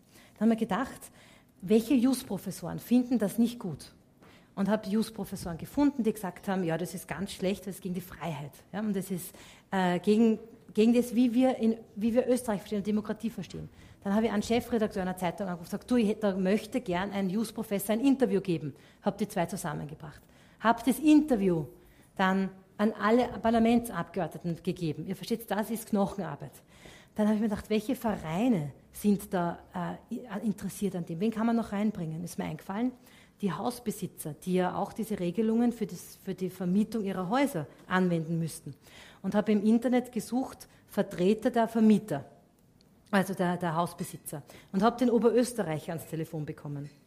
Ähm, und dem habe ich das erzählt und dann zuerst sagt er, wer sind Sie? Und gesagt, ja, also ich bin die guten Kugel und ich habe da ein Problem, möchte nicht gerne erzählen. Und er ist ganz still, ich erkläre das, habe ein schlechtes Gefühl gehabt. Und dann bin ich fertig mit meinem Text, den ich ihm da sagen wollte. Und dann sagt er, wer hat dieses Gesetz vorgeschlagen? Dann sagt er, der Sozialminister Hunsdorfer, dieses Schwein. Und dann hat, er, dann hat er gesagt, er wird von mir hören. Dann haben wir gedacht, so, was brauchen wir noch? Und bin dann zum Kardinal gegangen und habe gesagt, Kardinal, bitte rufen Sie Michael Spindlecker an und sagen ihm, ÖVP darf auf gar keinen Fall zustimmen. Und ähm, alles noch viel komplizierter, als ich jetzt äh, ausführe, sechs Wochen Arbeit, äh, dann kommt die Entscheidung. Und wir haben uns wieder gedacht, oh die Karten sind schlecht gemischt, das kommt, jetzt ist es vorbei. Wir haben uns redlich bemüht, das kann man uns nicht nachsagen, aber wir haben es nicht geschafft. In der Früh mache ich die Zeitung auf, steht da, ähm, ein, der christliche Bäcker in Nordirland in, in dem gleichen Fall ist verurteilt worden, ähm, der das eben auch die, die Torte nicht liefern wollte. Und sein Unternehmen muss er zumachen, junge Familie, alles hängt dran, ist aus. Für sein Gewissen hat er das in Kauf genommen. Und denken wir, ja gut, heute am Nachmittag wissen wir es, in Österreich geht es uns nicht anders. Und dann, ähm, und dann kommt plötzlich eine Pressemeldung von der SPÖ und da steht, mit dieser rückständigen ÖVP sind leider keine modernen Gesetze zu machen. Es kommt nicht. Und wir haben es geschafft gehabt. Und es mit wahnsinnig mühsam ist äh, dieses Gesetz in Österreich auf Eis gelegt worden und dort liegt es immer noch und es ist eigentlich vorbei. Und die Ulrike Lunacek, die jetzt als Grünen-Chefin zurückkommt, hat mehrmals in der Presse gegen mich Gastkommentare geschrieben und ich wieder auf sie geantwortet, als große Verfechterin dieses Gesetzes. Und ihr seht, wie eng und schwierig das ist. Und ihr versteht dahinter auch die Strategie. Weil ich habe nicht versucht, die Roten zu überzeugen in dem Fall. Ich habe gewusst, wir müssen nur die ÖVP überzeugen. Weil wenn die nicht mitstimmen, dann kommt das nicht. Und so habe ich meine gesamte Energie auf die ÖVP gelenkt die ÖVP hat das nicht verstanden gehabt. Ich habe gesagt, naja, das ist gegen Diskriminierung und so und da sind wir jeder gegen, gegen Diskriminierung, also stimmen wir zu. Aber ich habe es jedem Einzelnen erklärt. Und schlussendlich haben sie dann gesagt, ach so ist das, aha, na, da können wir nicht zustimmen. Die SPÖ ist immer noch voll dafür. Christian Kern hat dieses Gesetz im Plan A drinnen. Nur mit dem Plan A gibt es bald nicht mehr, meine Lieben. Kann ich nur so kurz zusammenfassen. Ähm, aber damals war die Strategie nur, es der ÖVP zu erklären. Und ihr versteht, das ist politische Strategie. Wenn es die ÖVP nicht mittragt, kommt es nicht. Und dort, dort haben wir die Zeit investiert. Man nennt es Leveling Up, wenn Sie das lesen, wenn Sie das lest, Antidiskriminierungsgesetze. Das ist damals ähm, ganz, ganz großartig gelungen und viele, die es beobachtet haben, haben mich daraufhin kontaktiert und gesagt, du, du warst doch der Sand im Getriebe dort. Ähm, erklär uns, wie du es gemacht hast. Und ich habe gesagt, meine Lieben, einfach aus der Komfortzone heraus und einfach dranbleiben. Und so viel ist möglich. Und einmal habe ich große Angst gehabt vor einer Sache. Also ich bin ja aber dicke Haut und bin da an für sich nicht sehr empfindlich. Aber da war was, was mich schwer bewegt hat. Und habe äh, Gott um ein Wort gebeten. Und habe aus einem großen Topf Bibelstellen gezogen. Eine raus, das mache ich selten, weil man soll Gott nicht herausfordern. Aber da habe ich echt Hilfe gebraucht. Und habe gezogen, wunderschön. Sei mutig und stark. Denke mir, gut, danke, lieber Gott, mutig und stark, gerne und so weiter. Äh, und du hast mich gehört und wunderbar, danke. Und dann, ähm, nach zwei, drei Tagen, kommt die Angst auch wieder zurück. Ja, so sind wir halt als Menschen. Sag ich, ja, also gut, aber wow, woher weiß ich, dass das alles gut geht? Und habe mir erlaubt, und Gott um Entschuldigung gebeten, noch eine Bibelstelle zu ziehen. Und, äh, um Trost zu finden. Und habe dann folgende Stelle gezogen. Habe ich dir nicht gesagt, sei mutig und stark. Und so habe ich es in all meinem Wirken immer wieder erlebt, auch wenn es manchmal noch nicht leicht ist. Also, aus der Komfortzone heraus, es bringt ganz, ganz viel. Und auch wenn es nur wenig bringen würde, ist es die Verantwortung, die wir als Christen haben. Und wo wir nicht zuschauen dürfen, sondern raus und mitgestalten. Und ich sage euch, wenn wir es alle machen, dann kommen wir in Österreich ganz, ganz weit. Und das wollen wir. Vielen Dank.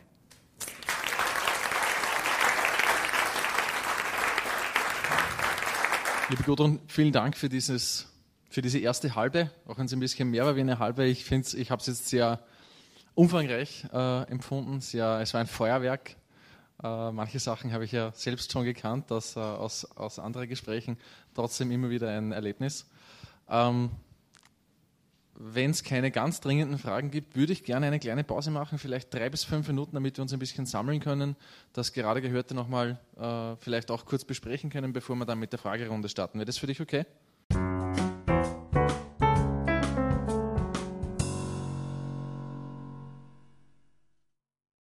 Liebe Gudrun, ich bin schon gespannt auf die Fragen, die sich mittlerweile bei euch ergeben haben. Ich habe gerade ein recht interessantes Gespräch auch geführt und nochmal an die die Aktion mit den ÖBB erklärt, das mich persönlich recht beeindruckt hast, als du den heutigen Bundeskanzler davon überzeugt hast, dass er keine gute Entscheidung getroffen hat. Ich bin jetzt gespannt auf eure Fragen. Also es ist jetzt wirklich, ihr könnt jetzt äh, eure Wortmeldung abgeben, ihr könnt was fragen, ihr könnt was diskutieren oder vielleicht auch sagen, wenn ihr mit etwas nicht einverstanden seid. Das wäre jetzt der richtige Zeitpunkt. Bitte schön. Äh, liebe Frau Gugler, wir haben gerade darüber gesprochen, wie wir Sie am besten unterstützen könnten. Und meine Frage wiederholend, äh, wenn Sie in dieser Bundesliste sind oder in der Zeit, wo wir Sie wählen können, wie wäre das am einfachsten? Vielleicht, dass Sie uns das mhm. noch einmal erklären. Danke. Ja. Also, die, ähm, es werden ja erst im August werden die Listen erstellt. Wer kandidiert auf den, auf den Listen der Bundesländer und wer kandidiert für ganz Österreich auf der Bundesliste. Und ich würde gerne ähm, kandidieren, um sogar mit dem Team Kurz dann in den österreichischen Nationalrat einzuziehen. Und es ist nicht unwahrscheinlich, dass ich auf der Bundesliste wählbar werde, aber der Markt ist groß und es gibt viele Leute, die das gerne wollen. Man wird nicht sagen, liebe Gudrun, danke, dass du das machen möchtest, hier ist unser Platz zwei für dich. Ja, das wird nicht passieren. Sondern man wird sagen, ja Gudrun, wir finden dich nicht schlecht, wir brauchen dich auch, wir stellen dich irgendwo auf Platz 35. Und dann werde ich nur dann ein Nationalratsmandat bekommen, wenn viele, viele Österreicher meinen Namen auf die Wahlkarte schreiben. Das ist ein Vorzugsstimmenwahlkampf, ähm, den ich machen muss. Und ich glaube, dass unsere Netzwerke so stark und so groß sind, dass das gelingen kann. Aber es gelingt nur dann, wenn alle, die sagen, das ist die Politik, die ich gerne möchte, das auch tun und das auch weiter sagen. Es reicht nicht, wenn die, die mich persönlich kennen, kennen, mich wählen. Es müssen auch die, die mich nicht kennen, meinen Namen hinschreiben. Und ich glaube, es darf immer, wenn ich mir erlaube, so politisch zu sein, ich sage einmal, bei der kommenden Wahl gibt es eine recht gute Wahl mit Kurz und Kugler. Ja? also da kann man, das ist nicht schlecht. Ja? Nie, man hat nie jemanden, der alles sagt, was man nur selber will, das gibt es nie. Aber das ist nicht schlecht, glaube ich, im europäischen Vergleich. Und äh, wenn, ich kann nur so sagen, ganz einfach, wenn ihr wollt, dass, wenn ihr mich im Nationalrat haben wollt, wollt, müsst ihr mich wählen und unterstützen. Anders geht's nicht. Also, das ist so, wie wenn man beim Hofer ein Backen Milch einkauft. Will man es oder will man es nicht? Also, wenn ihr mich gerne im Nationalrat haben wolltet, für die Dinge, für die ich stehe, dann müsst ihr weiter sagen, euren Freunden und Bekannten, dass sie bitte mich hinschreiben mehr kann ich nicht tun, ich kann es euch nur anbieten. Und wenn euch es nicht wichtig genug ist, dann mache ich es halt nicht. also darum bitte ich, wenn ihr euch dazu durchringen könnt, um Unterstützung bei der Nationalratswahl. Die, wir wissen ganz fix, wissen wir es erst im August, sage ich mal. Aber ihr könnt sich darauf einstellen, dass es nicht unwahrscheinlich ist, dass ich zur Wahl stehe und dass ich nur dann einziehen werde in den Nationalrat, wenn ihr mich unterstützt. Das heißt, es wird dann auf meinen Webseiten alle Infos geben. Ähm, es werden die, die sich per E-Mail eingetragen haben, kriegen alle Infos per Mail. Ich würde euch dann bitten, bei mir Flyers zu bestellen und die in eurem Umfeld zu verteilen. Und auf euren Webseiten und auf Facebook zu sagen, hey, da gibt es die Gudrun Kugler, die kenne ich, die hat mich überzeugt. Ähm, äh, ja, also man muss auch niemanden zwingen. Man darf ja nicht sagen, du musst die Gudrun Kugler wählen, sonst kommst du in die Hölle. Ja? Das wäre zum Beispiel nicht richtig. Ja? Also das würde ich jetzt gar nicht mir vorstellen. Sondern es wird, man könnte ja sagen, schaut mal, da gibt es jemanden, das könnte dir vielleicht gefallen, was die macht. Ähm, schau dir die an. Ja, solltest du Sebastian Kurz wählen, könntest du auch der Gudrun Kugler eine Vorzugsstimme geben. Ist eine Formulierung, wo einem niemand böse ist. Ja, weil wenn er nicht will, muss er ja nicht. Aber diesen Mut zu haben, das zu sagen, davon hängt es ab, ob ich gewählt werde oder nicht. Und im stillen Kämmerlein sich zu wünschen, dass ich gewählt werde, hilft in dem Fall wenig. ja, sondern man muss es sagen. So, Verzeihung, wenn ich es so deutlich sage, es geht nur so. Ja, es, es geht nur so. Also wer, wer Kugler möchte, muss sich für Kugler engagieren. Das ist das Grundprinzip für den kommenden Sommer.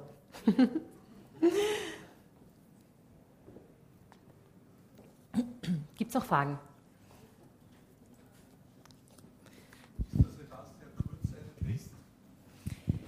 Also Vielleicht darf ich die Frage noch mal ja. kurz wiederholen, auch für die, die äh, später auf der Soundcloud nachhören, bitte. Ist der Sebastian Kurz ein Christ? Also es sind ihm die christlichen Werte sehr wichtig. Ich kann aber sonst nicht genauer reinschauen in ihn, ähm, aber ich, äh, er ist für diese Fragen und Inhalte sehr offen und es ist ihm einfach wichtig. Ja? So, das sieht man an ihm.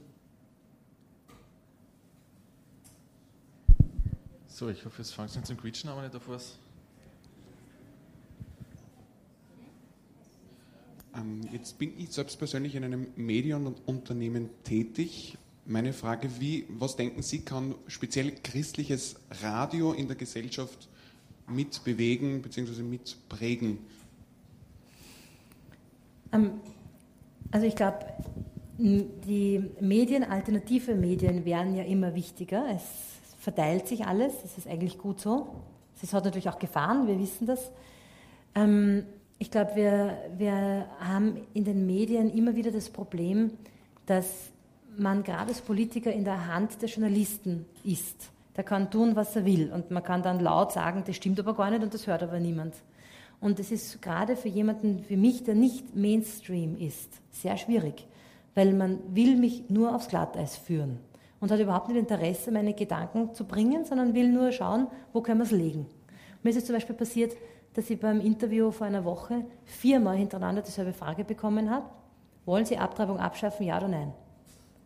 Äh, viermal hintereinander, wo ich sage, okay, warte mal, wollt ihr mir jetzt zuhören ja, oder nicht? Und äh, was kann also jetzt ein Radio, ein christliches Radio tun? Ähm, den Leuten die, die, die Möglichkeit geben, Informationen zu bekommen und einmal was anderes zu hören. Und da würde ich mit sehr viel Selbstvertrauen reingehen und sagen, liebe Leute, ihr könnt sich auch bei uns fortbilden. Das heißt aber auch ein hoher Anspruch an Professionalität, auch die aktuellen Themen, die besprochen werden. Aber man kann aus, ähm, aus guten Quellen und öko-logischen Überlegungen heraus sehr viel beitragen für das Denken der Menschen, die sich dann informiert die eigene Meinung bilden. Und da geht leider viel verloren, weil leider Journalisten ganz oft eine politische Agenda haben. Und das ist schade. Und da kann man gegensteuern. Das ist ganz wichtig. Und alle anderen lade ich ein, kritisch Medien zu konsumieren. Ganz kritisch. Ja, also, was man da alles versucht, Leuten umzuhängen. Und was da entsteht, was nicht so war, erlebe ich halt jetzt. Also, bevor man sich ärgert, dass der X so und so denkt, sage ich, schauen wir mal nach, ob es überhaupt stimmt. Da muss man ganz, ganz kritisch sein. Braucht noch wer die Listen, die sind da noch. War die Liste wo noch nicht? Bei euch? Und die da rumwachsen lassen, danke. Bitte.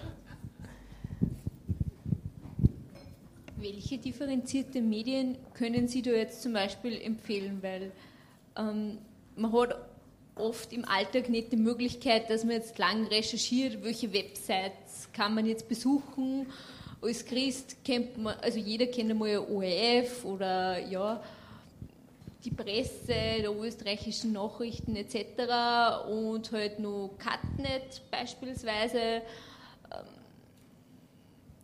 dann wird es schon ein bisschen schwieriger. Welche, welche Medien können Sie da empfehlen?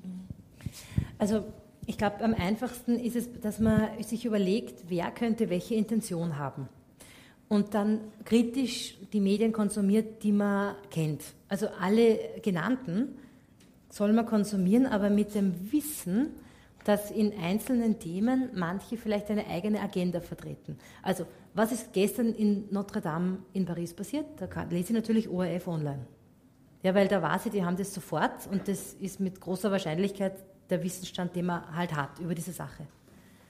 Ähm, aber wenn zum Thema, was sagt die Politik über, über die Homo-Ehe, Hausnummer, da würde ich beim ORF online zwar lesen, aber nur um zu wissen, wo ich nachschauen muss, um zu wissen, was wirklich passiert ist.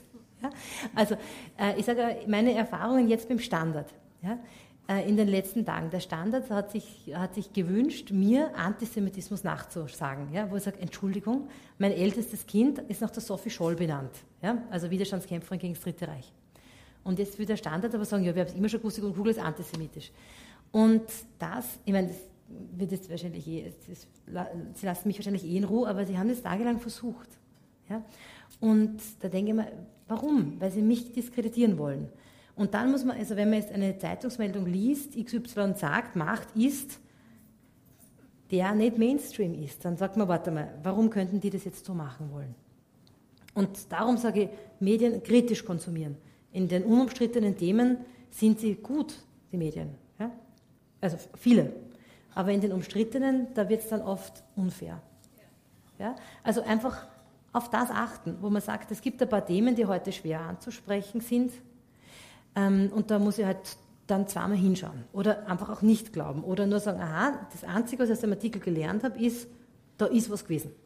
Aber man kann nicht sagen, man kann gar nicht sagen, was.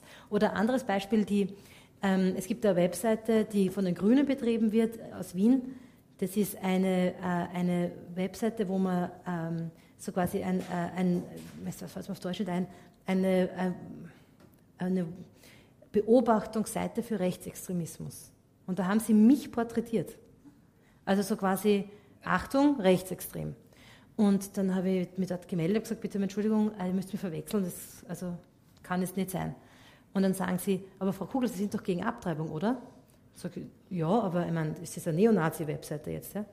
Und dann sagen sie, solange Sie nicht offiziell festhalten, dass Sie nicht gegen Abtreibung sind, werden wir Sie auf dieser Webseite drauflassen. Ja, so ist es. Und dann könnte jemand, der sich wenig informiert hat, sagen, naja, aber die Kugler ist ja ist die nicht rechtsextrem, die hat ja da Beziehungen, irgend sowas. Ja? Könnte man dann sehr schnell lesen in das hinein. Aber der hat mich drauf, und das habe ich schriftlich, weil ich gegen Abtreibung bin. Ja? Das könnte man vielleicht, ja. aber ich habe jetzt noch das also ich habe es mal die Gute versucht und die Wiener Grünen kennen mich ja auch jetzt sehr gut und wissen genau, wie ich denke. Und es sind im Wiener Gemeinderat alles, was wir für Menschenrechte dort tun, geht von mir aus. Und das wissen die Wiener Grünen, weil sie sehr gern zustimmen bei meinen Initiativen. Also das ist eigentlich sehr unredlich, was da gemacht wird. Ja. Äh, ob ich rechtlich vorgehe, ja, muss ich mal überlegen. Aber ich sage nur, so passiert das. Und wer jetzt unkritisch Medien konsumiert, der glaubt das alles. Stefan. Liebe Gudrun, es ist auch, wenn man innerhalb der Kirche schaut, innerhalb der katholischen Kirche, ähm, du hast sehr viel gesprochen über Freiheit, ja, Freiheit des Individuums. Wir haben jetzt viele Aussagen, sei es jetzt von Papst Franziskus, Wirtschaft tötet und so weiter, äh, aus dem Kontext heraus interpretiert, was ja passiert. Ja, ähm, wo, wie schwierig ist es erst einmal sozusagen das christliche Lager, so es ein solches christliches Lager gibt, so das so ein bisschen so zu, zu einen. Ja, das stelle ich mir schwierig vor, sozusagen, wenn ich an gewisse, ja, sozusagen an den innerkirchlichen Funktionärs-Mainstream ein bisschen so denke. Mhm. Also es ist Gott sei Dank nicht meine Zuständigkeit, das kirchliche Lager zu einen. Es wäre kompliziert. Ähm, also ich, wenn sich Leute bei mir beschweren über alles Mögliche, sage ich immer, wir spielen das Kartenspiel mit den Karten, die man uns ausgeteilt hat. Und da sind halt auch alle möglichen Meinungen dabei und auch Dinge, wo man sagt, okay, das verstehe ich jetzt gar nicht, aber auch persönliche Dinge und Eifersüchteleien und so weiter. Es ist einfach alles da. Vieles ist nicht richtig, aber es ist halt so. Und ähm, meine, äh, ich versuche, äh, mich also mit diesen verschiedenen christlichen Gruppen zu arbeiten, die sich nicht schwer tun mit dem christlichen Menschenbild. Und die definieren sich dann selber in einer gewissen Weise. Und da sehe ich eine ganz enge Zusammenarbeit zwischen erneuerten Katholiken und den freien Christengemeinden und den Protestanten, die sich selber bibeltreu nennen. Da ist eine ganz große Übereinstimmung da. Das merke ich zum Beispiel bei, einem, äh, bei, bei anderen Katholiken, die anders denken, gar nicht. Aber ich kann nur anbieten und sagen, ich greife diese Themen auf und wer es unterstützen möchte, kann es unterstützen. Also die, eine, eine Brücke zu bauen über alle kirchlichen Schwierigkeiten, das wird niemandem gelingen. Das geht einfach nicht. Aber unbeirrt geradeaus zu gehen für das, wo man sagt, also der Mensch im Mittelpunkt und alles, was daraus kommt, das geht dann trotzdem. Oft gehen, also heute Morgen hat zu mir jemand gesagt, ähm, ja, du engagierst dich da ja so, aber ich würde mich an deiner Stelle gar nicht engagieren, wenn die Kirche das nicht vor, vorgeht, weil wenn die nicht wollen, so quasi passiert es halt nicht. Und ich habe gesagt, schau mal, ich frage gar nicht in meinem Engagement, was die Kirche dazu sagt, sondern ich weiß, was, was mein, meine Berufung als Christ ist. Und das mache ich einfach. Und ganz oft kommt dann die Amtskirche und sagt, gut und gut gemacht. Danach. Ja? Mich würde interessieren, Sie haben gesagt, Sie haben vier Kinder, weil Sie sind ja beruflich sehr aktiv und sehr viele Initiativen. Wie bringen Sie das Familienleben unter den Hut mit Ihren vielen ähm, beruflichen Initiativen? Also wir haben ja heute wenig über Inhalte geredet, sondern mehr über das, das Formale. Aber das ist ein wichtiger Punkt, weil ähm, für mich ist familienpolitisch steht im Vordergrund, dass wir die Dimension des Kindes mitdenken müssen. Ja, es geht also nicht nur um die Selbstverwirklichung des Ehepaars, sondern auch um das, die Bedürfnisse des Kindes. Es wird politisch viel zu wenig gesagt. Und aus dem heraus leite ich ab, dass es, für ein, dass es doch auch politisch ein Wert sein muss, wenn ein Kind einfach ganz gemütlich und gechillt die ersten Lebensjahre ohne Stress verbringen kann. Oder wenn ein, ein Volksschulkind am Nachmittag halt zu Hause herumlümmelt und irgendwas macht oder gar nichts macht. Das ist wichtig, glaube ich. Und das heißt, für, politisch ist das ganz klar, was es heißt. Zum Beispiel keine Diskriminierung von häuslicher Kinder, Kleinstkinderbetreuung. Das haben wir in Österreich nicht. Oder eine Wahlfreiheit im, im, im Betreuungssystem für die Schulen. Oder auch ein gerechtes Steuersystem für Familien, nämlich die Absetzbarkeit der Vollkosten des Kindes von der Lohn- oder Einkommensteuer. Beispiel, ihr wisst, 11.000 Euro sind steuerfrei pro Jahr. Warum? Existenzminimum. Macht Österreich aber keinen Unterschied, ob ein Single davon lebt oder Familien mit fünf Kindern. So ungerecht. Und ich hoffe sehr auf das Sebastian Kurz Steuerpaket. Ich lasse es mal so stehen, Details im September. Ja? Ähm, dass sich das ändert. Vollkosten eines Kindes pro Jahr sind 6.000 Euro. Die muss man von der Steuer absetzen können. So, also was heißt das für mein persönliches Leben?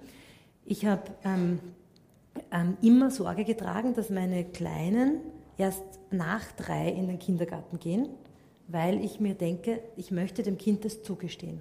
Und habe immer mit einem Au-pair-Mädchen das gelöst. Und, und das ist sehr praktisch, weil ich meine, es kostet die Mittags- und Nachmittagsbetreuung in einer Volksschule genauso viel wie so Bärmädchen. Also das ist nicht elitär. Man sagt, das ist elitär, stimmt gar nicht. Und meine Kleinen sind, bis sie so dreieinhalb waren, irgendwann einmal um neun Uhr früh oder um halb zehn mit dem Pyjama aus dem Bett getorkelt ja, und haben gefrühstückt, solange sie wollten und dann haben sie gespielt, solange sie wollten. Und jetzt noch, wenn ich meinem Dreijährigen sagt, so, wir müssen gehen, sagt er, ich muss noch spielen. Ja? Und dieses Gechillte ist so wichtig. Und äh, meine Kinder kommen alle zum Mittag nach Hause Wobei es für mich viel praktischer wäre, wenn sie nicht zum Mittag nach Hause kommen würden. Ja? Aber ich, es ist mir ganz wichtig, weil ich konnte das und ich weiß genau, meine Mama ist da, wie ich in Linz vom Auhof ja, nach Hause gekommen bin, vier Stationen Straßen und man sagt, Magdalena, die Schultasche ins Eck geknallt, was gibt es zum Essen? Mami hört zu, das ist mir heute alles passiert. Ja? Das braucht man und das möchte ich für meine Kinder auch. Und das ist für mich ein hoher persönlicher Preis, weil ich nur am Vormittag arbeiten kann und in der Nacht. Und am Nachmittag ist bei uns High Life Kinderprogramm. Ja, Im Moment haben wir einen Kleintierzoo zu Hause. Wir haben nämlich alle Tiere, die wir finden, werden bei uns gerettet. Das sind meine Kinder. Und seit drei Tagen haben wir vier Mäusebabys, die alle zwei Stunden nicht nur gefüttert werden müssen, sondern auch gestreichelt und massiert. Und jetzt haben wir den Wecker heute, wenn ich heimkomme, ja, vom 11, um 1, um 3, ja, muss ich aufstehen, die Mäusebabys füttern, streicheln und massieren, damit meine Kinder morgen nicht weinen, weil sie verstorben sind. Ja. Auf Facebook kann man das alles auch beobachten. Und, und, das, und das ist Nachmittag. Das ist Nachmittag. In der Nacht arbeite ich weiter. Und äh, dann ist es mir passiert, dass vorige Woche mein Au-pair-Mädchen den Brief bekommen hat von der Einwanderungsbehörde, dass sie kein Visum bekommt und am Tag darauf abgereist ist. So, jetzt habe ich kein Au-pair-Mädchen, aber bis Juli kein Termin mehr frei. Jetzt muss ich schauen, wie das geht. Ich weiß es nicht. Die nächsten Tage werden es zeigen. Meine Mama fährt nach Wien morgen. Also es ist nicht leicht, aber der, Pre der Preis ist hoch, es ist auch ein persönlicher Preis. Ich, also meine lieben Freundinnen wissen, dass ich sie nie anrufe, aber ich sie trotzdem von Herzen liebe. es geht halt nicht. Und das, aber man hat Gott sei Dank Verständnis. Und, ähm, und ich habe halt nicht, was viele andere haben, dass man sagt, ich setze mich gemütlich zusammen mit denen oder schaue einen Film und so. Das kann ich mir halt alles nicht leisten zeitlich. Und es ist ein kleines Opfer das ich aus Disziplin für die Sache bringe und es ist okay, dafür ist mein Leben irrsinnig spannend. Ja? Wenn ich euch erzählen würde, was ich heute schon gemacht habe, ja? das ist, es ist einfach irrsinnig spannend. Also lange Geschichte, so ist es mit den Kindern. Ich kann euch nur motivieren, auch den Kindern diesen Platz zu geben, weil es ist ökologisch für Kinder. Es ist ökologisch für ein Baby, keinen Stress zu haben. Und trotzdem sage ich, jeder muss sich selber überlegen, wie er es macht. Aber man darf nicht auf die Ökologie des Kindes dabei vergessen. haben eine Frage gehabt, bitte schön. Ich möchte nur ein schönes Wort sagen, das, das mein Mann oft in den Mund nimmt. Politik ist der Ernstfall der Nächstenliebe. Mhm. Von wem es ist, weiß ich jetzt nicht. Das ist gut, ja. mhm. Gut, und was, was jetzt. Ah, da gibt es eine Frage, bitte schön. bin ich jetzt die Tochter. ähm, na, wegen äh, Feindesliebe und unlogisch äh, habe ich mir gedacht, ja eigentlich nicht, weil durch die Feindesliebe kann man ja den Teufelskreis von Gewalt, äh, wird wieder durch mhm. Gewalt beantwortet, ja durchbrechen. Eine andere Möglichkeit gibt es ja eigentlich nicht. Mhm. Richtig. Ähm, nur es lässt sich so quasi nicht naturrechtlich erklären, aber geistlich sehr wohl. Genau. Ähm, ich sage nur alle anderen Sachen. Wenn man jetzt sagen würde, ja, die Kirche sagt oder die Christen schreiben uns vor, könnte man jedes einzelne Ding mit ganz vielen Studien belegen. Ja? Und darum, das ist eben das Schöne am Christentum. Ich sage, wenn ich jetzt zufällig keinen Glauben hätte und ganz objektiv mir die Welt anschauen würde, dann würde ich sagen, warte mal, das Christentum ist total logisch. Weil alles, was mir da vorgeschrieben wird oder was man sagt, das sein sollte, ist das, wo ich, wenn ich 200 Jahre nachdenken würde, ich selber finden würde. Ja, das, das, das ist das. Also ich glaube, wenn, wenn es Christentum nicht geben würde, müsste man es erfinden. Ähm, das, was wir, also auch das, wo man sich als junger Mensch schreibt und sagt, ich verstehe es und Ding, ja, jetzt, wo ich älter werde, verstehe ich das alles viel besser und sage, es ist eigentlich anders gar nicht denkbar. Und und das ist alles natürlich erklärbar, nur bei der Feindesliebe muss man es vielleicht dann spirituell erklären. Aber natürlich ist auch das nicht vollkommen unlogisch. Aber denkt dran, ähm, die, äh, also das für mich als Juristin wichtige Konzept Naturrecht. Etwas, was in allen, in allen Kulturen, in allen Zeiten, in allen Gesellschaften immer gleich war. Es hat auch viel mit Menschenrechten zu tun, was wir heute verstanden haben über den Menschen. Das ist, ähm, das ist eben etwas, was nicht ähm, arbiträr ist, nicht willkürlich festgelegt wird. Und dafür eintreten zu dürfen, ist eigentlich was ganz Großartiges. Auf das dürfen wir eigentlich stolz sein. Dass wir nicht eine Laune oder irgendeine, äh, irgendwas, was halt jetzt äh, sich ein Diktator einbildet, ver vertreten, sondern für die Wahrheit über den Menschen eigentlich aufstehen. Und wenn es einmal nicht verstanden wird, sage ich, gut, irgendwann wird es verstehen. so war es eigentlich in der Geschichte dann immer. Gott, ich muss nur eine schwierige Frage stellen. Gerne. Ähm, Du hast vorher gesagt, es ist wichtig für Familien, dass sie die Wahlfreiheit haben, Betreuungsmodelle, Ganztagsschule, ja oder nein, Schulauswahl und so weiter und so fort. Jetzt hört man immer, immer wenn es darum geht, dass man Ganztagsschulen einführen möchte, dass man die Kinder schon, weiß nicht, ob dem ersten Jahr in den Kindergarten schicken muss oder so, verpflichtende Kindergartenjahre. In Oberösterreich gibt es ja eines, es wird ja auch über mehr diskutiert und so weiter. Dann, dann kommt ja das meistens mit einem recht plausiblen Argument daher, nämlich dass es wichtig ist für die Integration, dass die Zuwandererkinder nicht immer zu Hause sitzen, wo sie Frauenfeindlichkeit und so weiter lernen, angeblich. Sprache vor allem. Sprache, ja. Sondern dass es wichtig ist, dass die den ganzen Tag nicht zu Hause sind. Das klingt ja nicht ganz unplausibel. Wie siehst mhm. du das? Absolut, ja. Also folgendes. Ähm, die Länder sind auf Wien sauer, weil dauernd Gesetze gemacht werden, die in Wien notwendig sind, weil dort alles zusammenbricht, aber in den Ländern nicht notwendig wären. Ja, das, das, ihr wisst es vielleicht in Oberösterreich nicht, wie schlecht es uns in Wien geht. Ja? Ähm, also, wir haben ähm, 60 Prozent der Kinder der, äh, in der ersten Volksschulklasse in Wien haben nicht deutsche Muttersprache. 40 Prozent der Wiener auf der Straße, jeder, der in Wien gemeldet ist, sind nicht in Österreich geboren. 40 Prozent, ja. Aber stellt sich vor, was es für die Schule heißt, wenn da 60 Prozent der Sechsjährigen nicht deutsche Muttersprache haben. Und wir haben gestern, war auf ORF online eine, ein langes Interview mit einer Lehrerin, die gesagt hat, es geht nicht. Sie müssen unterrichten, es sitzt die Hälfte der Kinder drin und versteht sie nicht. Ein Geschichtelehrer, ist, es ist nicht nur Wien betroffen, Wien ist besonders arg. Ein Geschichtelehrer sagt mir, neunte Pflichtschulstufe, sprich erste HTL, Geschichtelehrer in Wien. Der sagt, da hat 35 junge Menschen da sitzen und beginnt erste Stunde der Zweite Weltkrieg. Kommt drauf, die meisten verstehen das Wort Weltkrieg nicht, das kennen sie nicht auf Deutsch. Ja? Dann, obwohl die alle acht Jahre in der Schule waren bisher, haben sie nicht gelernt. Dann erklärt er das Wort. Da kommt drauf, ähm, niemand weiß, dass es einen Zweiten Weltkrieg gegeben hat. Und dann erklärt er das auch mühsam und dann kommt er drauf, es will gar niemand wissen, weil sie sind nur an der Geschichte ihrer eigenen Länder und der großen Diktatoren, Erdogan, Putin und so weiter interessiert. Und das ist Realität.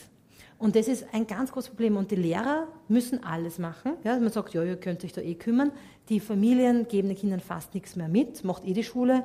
Die Integrationsproblematik wird eins zu eins auf die Lehrer abgeladen, macht's ihr, und die gehen unter. Wir haben heute um, am Nachmittag um drei in Wien im, im, im, Ausschuss für Bildung freigegeben, eine halbe Million Euro für September für unterstützendes Lehrpersonal. Das sind nicht ein paar mehr, die heute dann herumlaufen. Das ist für zu wenig, das ist eine Notmaßnahme, bevor die Lehrer einfach tot umfallen. Ja? Und, ähm, und das, das, ganze System funktioniert nicht. Da habe ich jetzt noch gar nicht von der, von der Mindestsicherung und so weiter geredet. Ja? Das könnte ich euch auch lange erzählen. Ähm, und das, erst das verpflichtende Kindergartenjahr sollte das lösen. Und jetzt sage ich, ja, wenn, äh, wenn jemand sprachlich diese Notwendigkeit hat, finde ich das verpflichtende Kindergartenjahr total wichtig und finde auch das zweite wichtig, weil wir haben jetzt in der Erfahrung gesehen, dass ein verpflichtendes Kindergartenjahr nicht genug ist. Und ähm, und das Zweite sollte sagen, okay, wenn die, wenn die aus einem nicht deutschsprachigen Umfeld kommen, ein Jahr Kindergarten reicht nicht für die Volksschule. Also brauchen wir ein zweites. Ist richtig.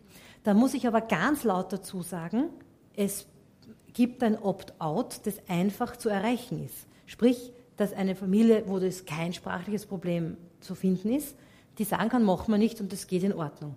So ist es aber nicht.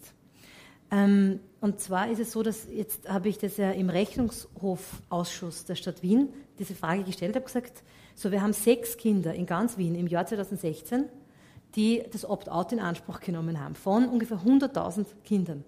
Ja, sechs. Und ich gesagt, und was müssen die sechs machen, damit sie das Opt-out kriegen, die gut Deutsch können? Und dann sagt mir der grüne Gemeinderat, ganz einfach, du musst ein pädagogisches Konzept vorlegen, was du in diesem Jahr machst, das ungefähr auf dem Niveau äh, eines Kindergartens für einen Fünfjährigen ist.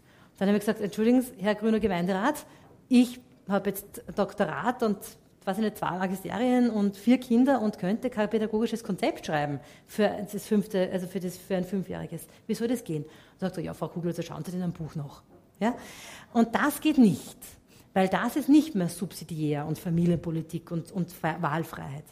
Und darum sage ich eigentlich ganz einfach, man könnte ganz viele Sozialleistungen und auch das verpflichtete Kindergartenjahr an die Sprache knüpfen. Ich kann sagen, wenn, die, wenn das Zuwanderer sind, die gut Deutsch gelernt haben, können, dann brauchen sie auch kein verpflichtendes Kindergartenjahr. Ganz mehr ist Unterschied zwischen Christen und Nichtchristen. Die koptische Gemeinde, mit der ich in Wien sehr viel zu tun habe, die haben alle ein Doktorat, ja, sage ich nur. Also da gibt es dann alle Zahnärzte und so weiter. Und da habe ich eine Familie kennengelernt, ein echter Clan, ganz großartige Menschen, die sind als Studenten von Ägypten nach Österreich gekommen und haben dann sehr schnell Kinder bekommen. Ich kenne jetzt die Kinder, sind ein bisschen jünger als ich. Und die haben ihre Kinder auf Deutsch erzogen, obwohl sie erst zwei, drei Jahre in Österreich waren. Das ist ein anderes Bildungsniveau auch. Ja? Und die muss ich nicht in den Kindergarten verpflichten. Ähm, also, wir, haben, wir könnten alles an die Sprache knüpfen und sagen, wenn du den Sprachkursniveau B1 vorweisen kannst, dann kannst du einfach mit einer Unterschrift das Kind aus dem verpflichtenden Kindergartenjahr rausnehmen. Aber so ist es noch nicht.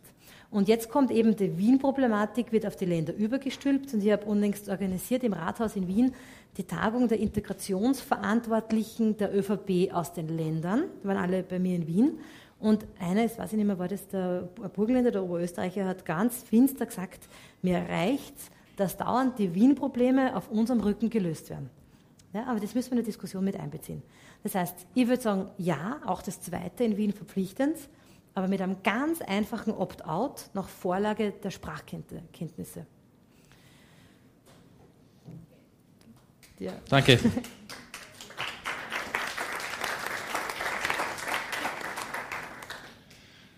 Liebe Gudrun, danke für die wirklich ausreichenden und, und, und ähm, guten Erklärungen. Danke für die guten Antworten. Danke für die Geduld. Äh, ich würde jetzt fast bitten, wenn es noch weitere Fragen gibt, dass wir die vielleicht äh, persönlich am Tisch noch klären. Mhm. Äh, ich hoffe, du bist noch eine Zeit hier und möchte mich jetzt vorab schon mal für deine Worte bedanken und gleichzeitig auch den Pater Thomas zu mir herausbitten für Stammball. Dankeschön. Danke sehr.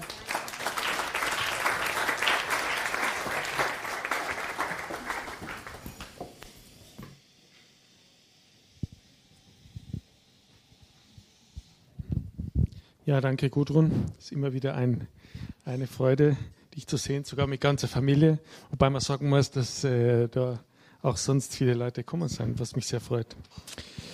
Ähm, ich habe überlegt, was ich sagen kann. Ich glaube, zuerst einmal hat mir, hat mir sehr gut gefallen, dass du die christliche Soziallehre gebracht hast, äh, mit diesen vier Punkten, dass die Person im Mittelpunkt steht, die Solidarität, die Subsidiarität und die Familie.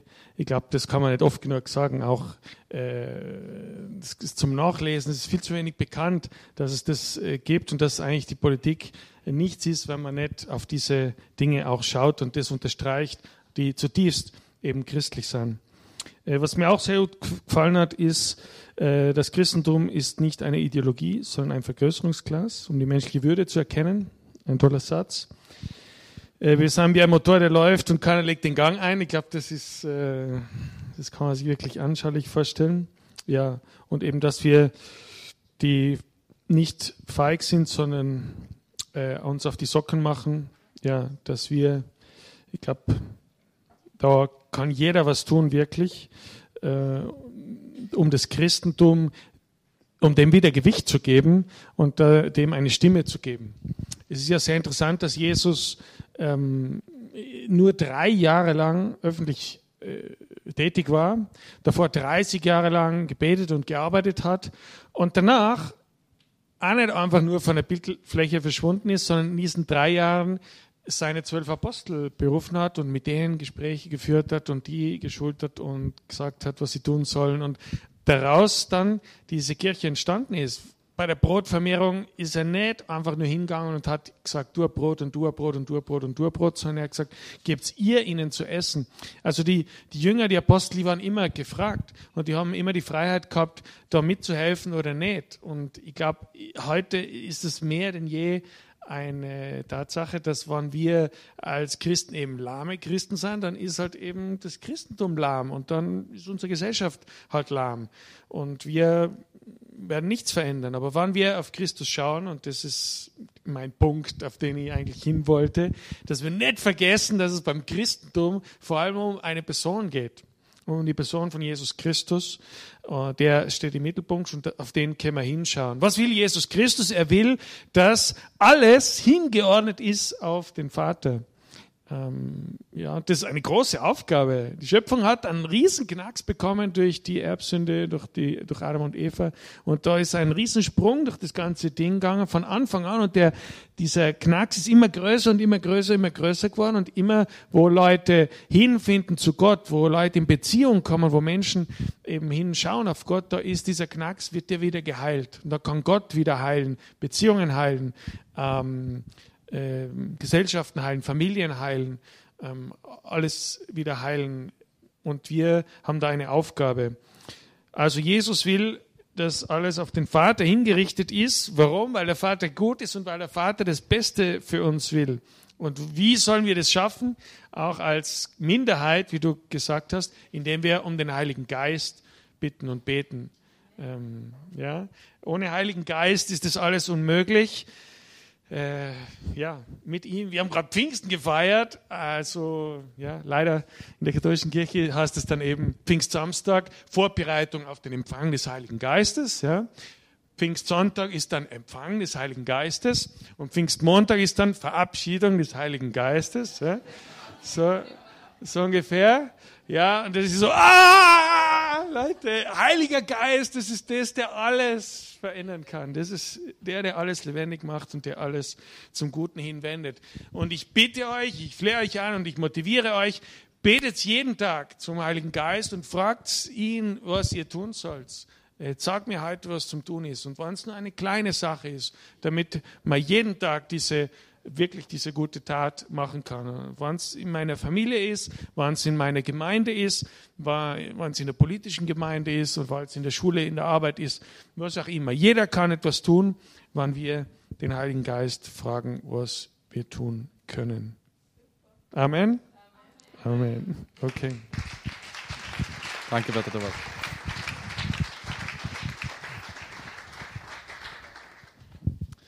Ja, danke Pater Thomas für dieses coole Stammball, das uns dieses Semester äh, recht schön ausklingen lässt. Ich möchte mich jetzt nochmal ganz kurz bei der Gudrun bedanken mit einer Kleinigkeit, die ich dir mitgebracht habe. Ich weiß nicht, ob es immer noch so ist, dass du regelmäßig Gäste bekommst, aber äh, eine kleine Auswahl und auch was Kleinigkeit für dich. Danke fürs Kommen. Danke, Gudrun. Vor allem.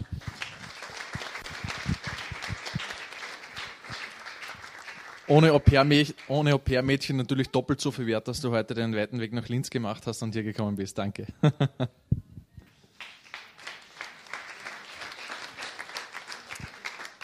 Ich habe vorher gerade noch die Frage bekommen, ob man den äh, heutigen Abend auch nachhören kann, weil es doch sehr viele Inhalte waren, wir teilweise sehr schnell auch die Schauplätze gewechselt haben.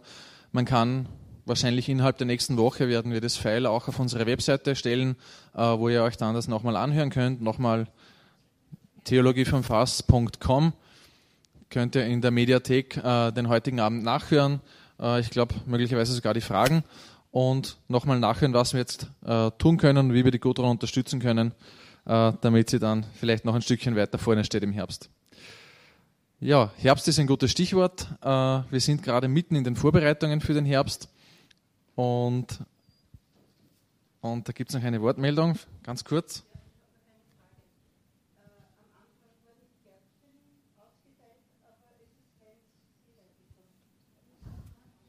Da gibt es noch eins. Gibt's. Ich gebe gleich zwei, dann kann man eins weitergeben.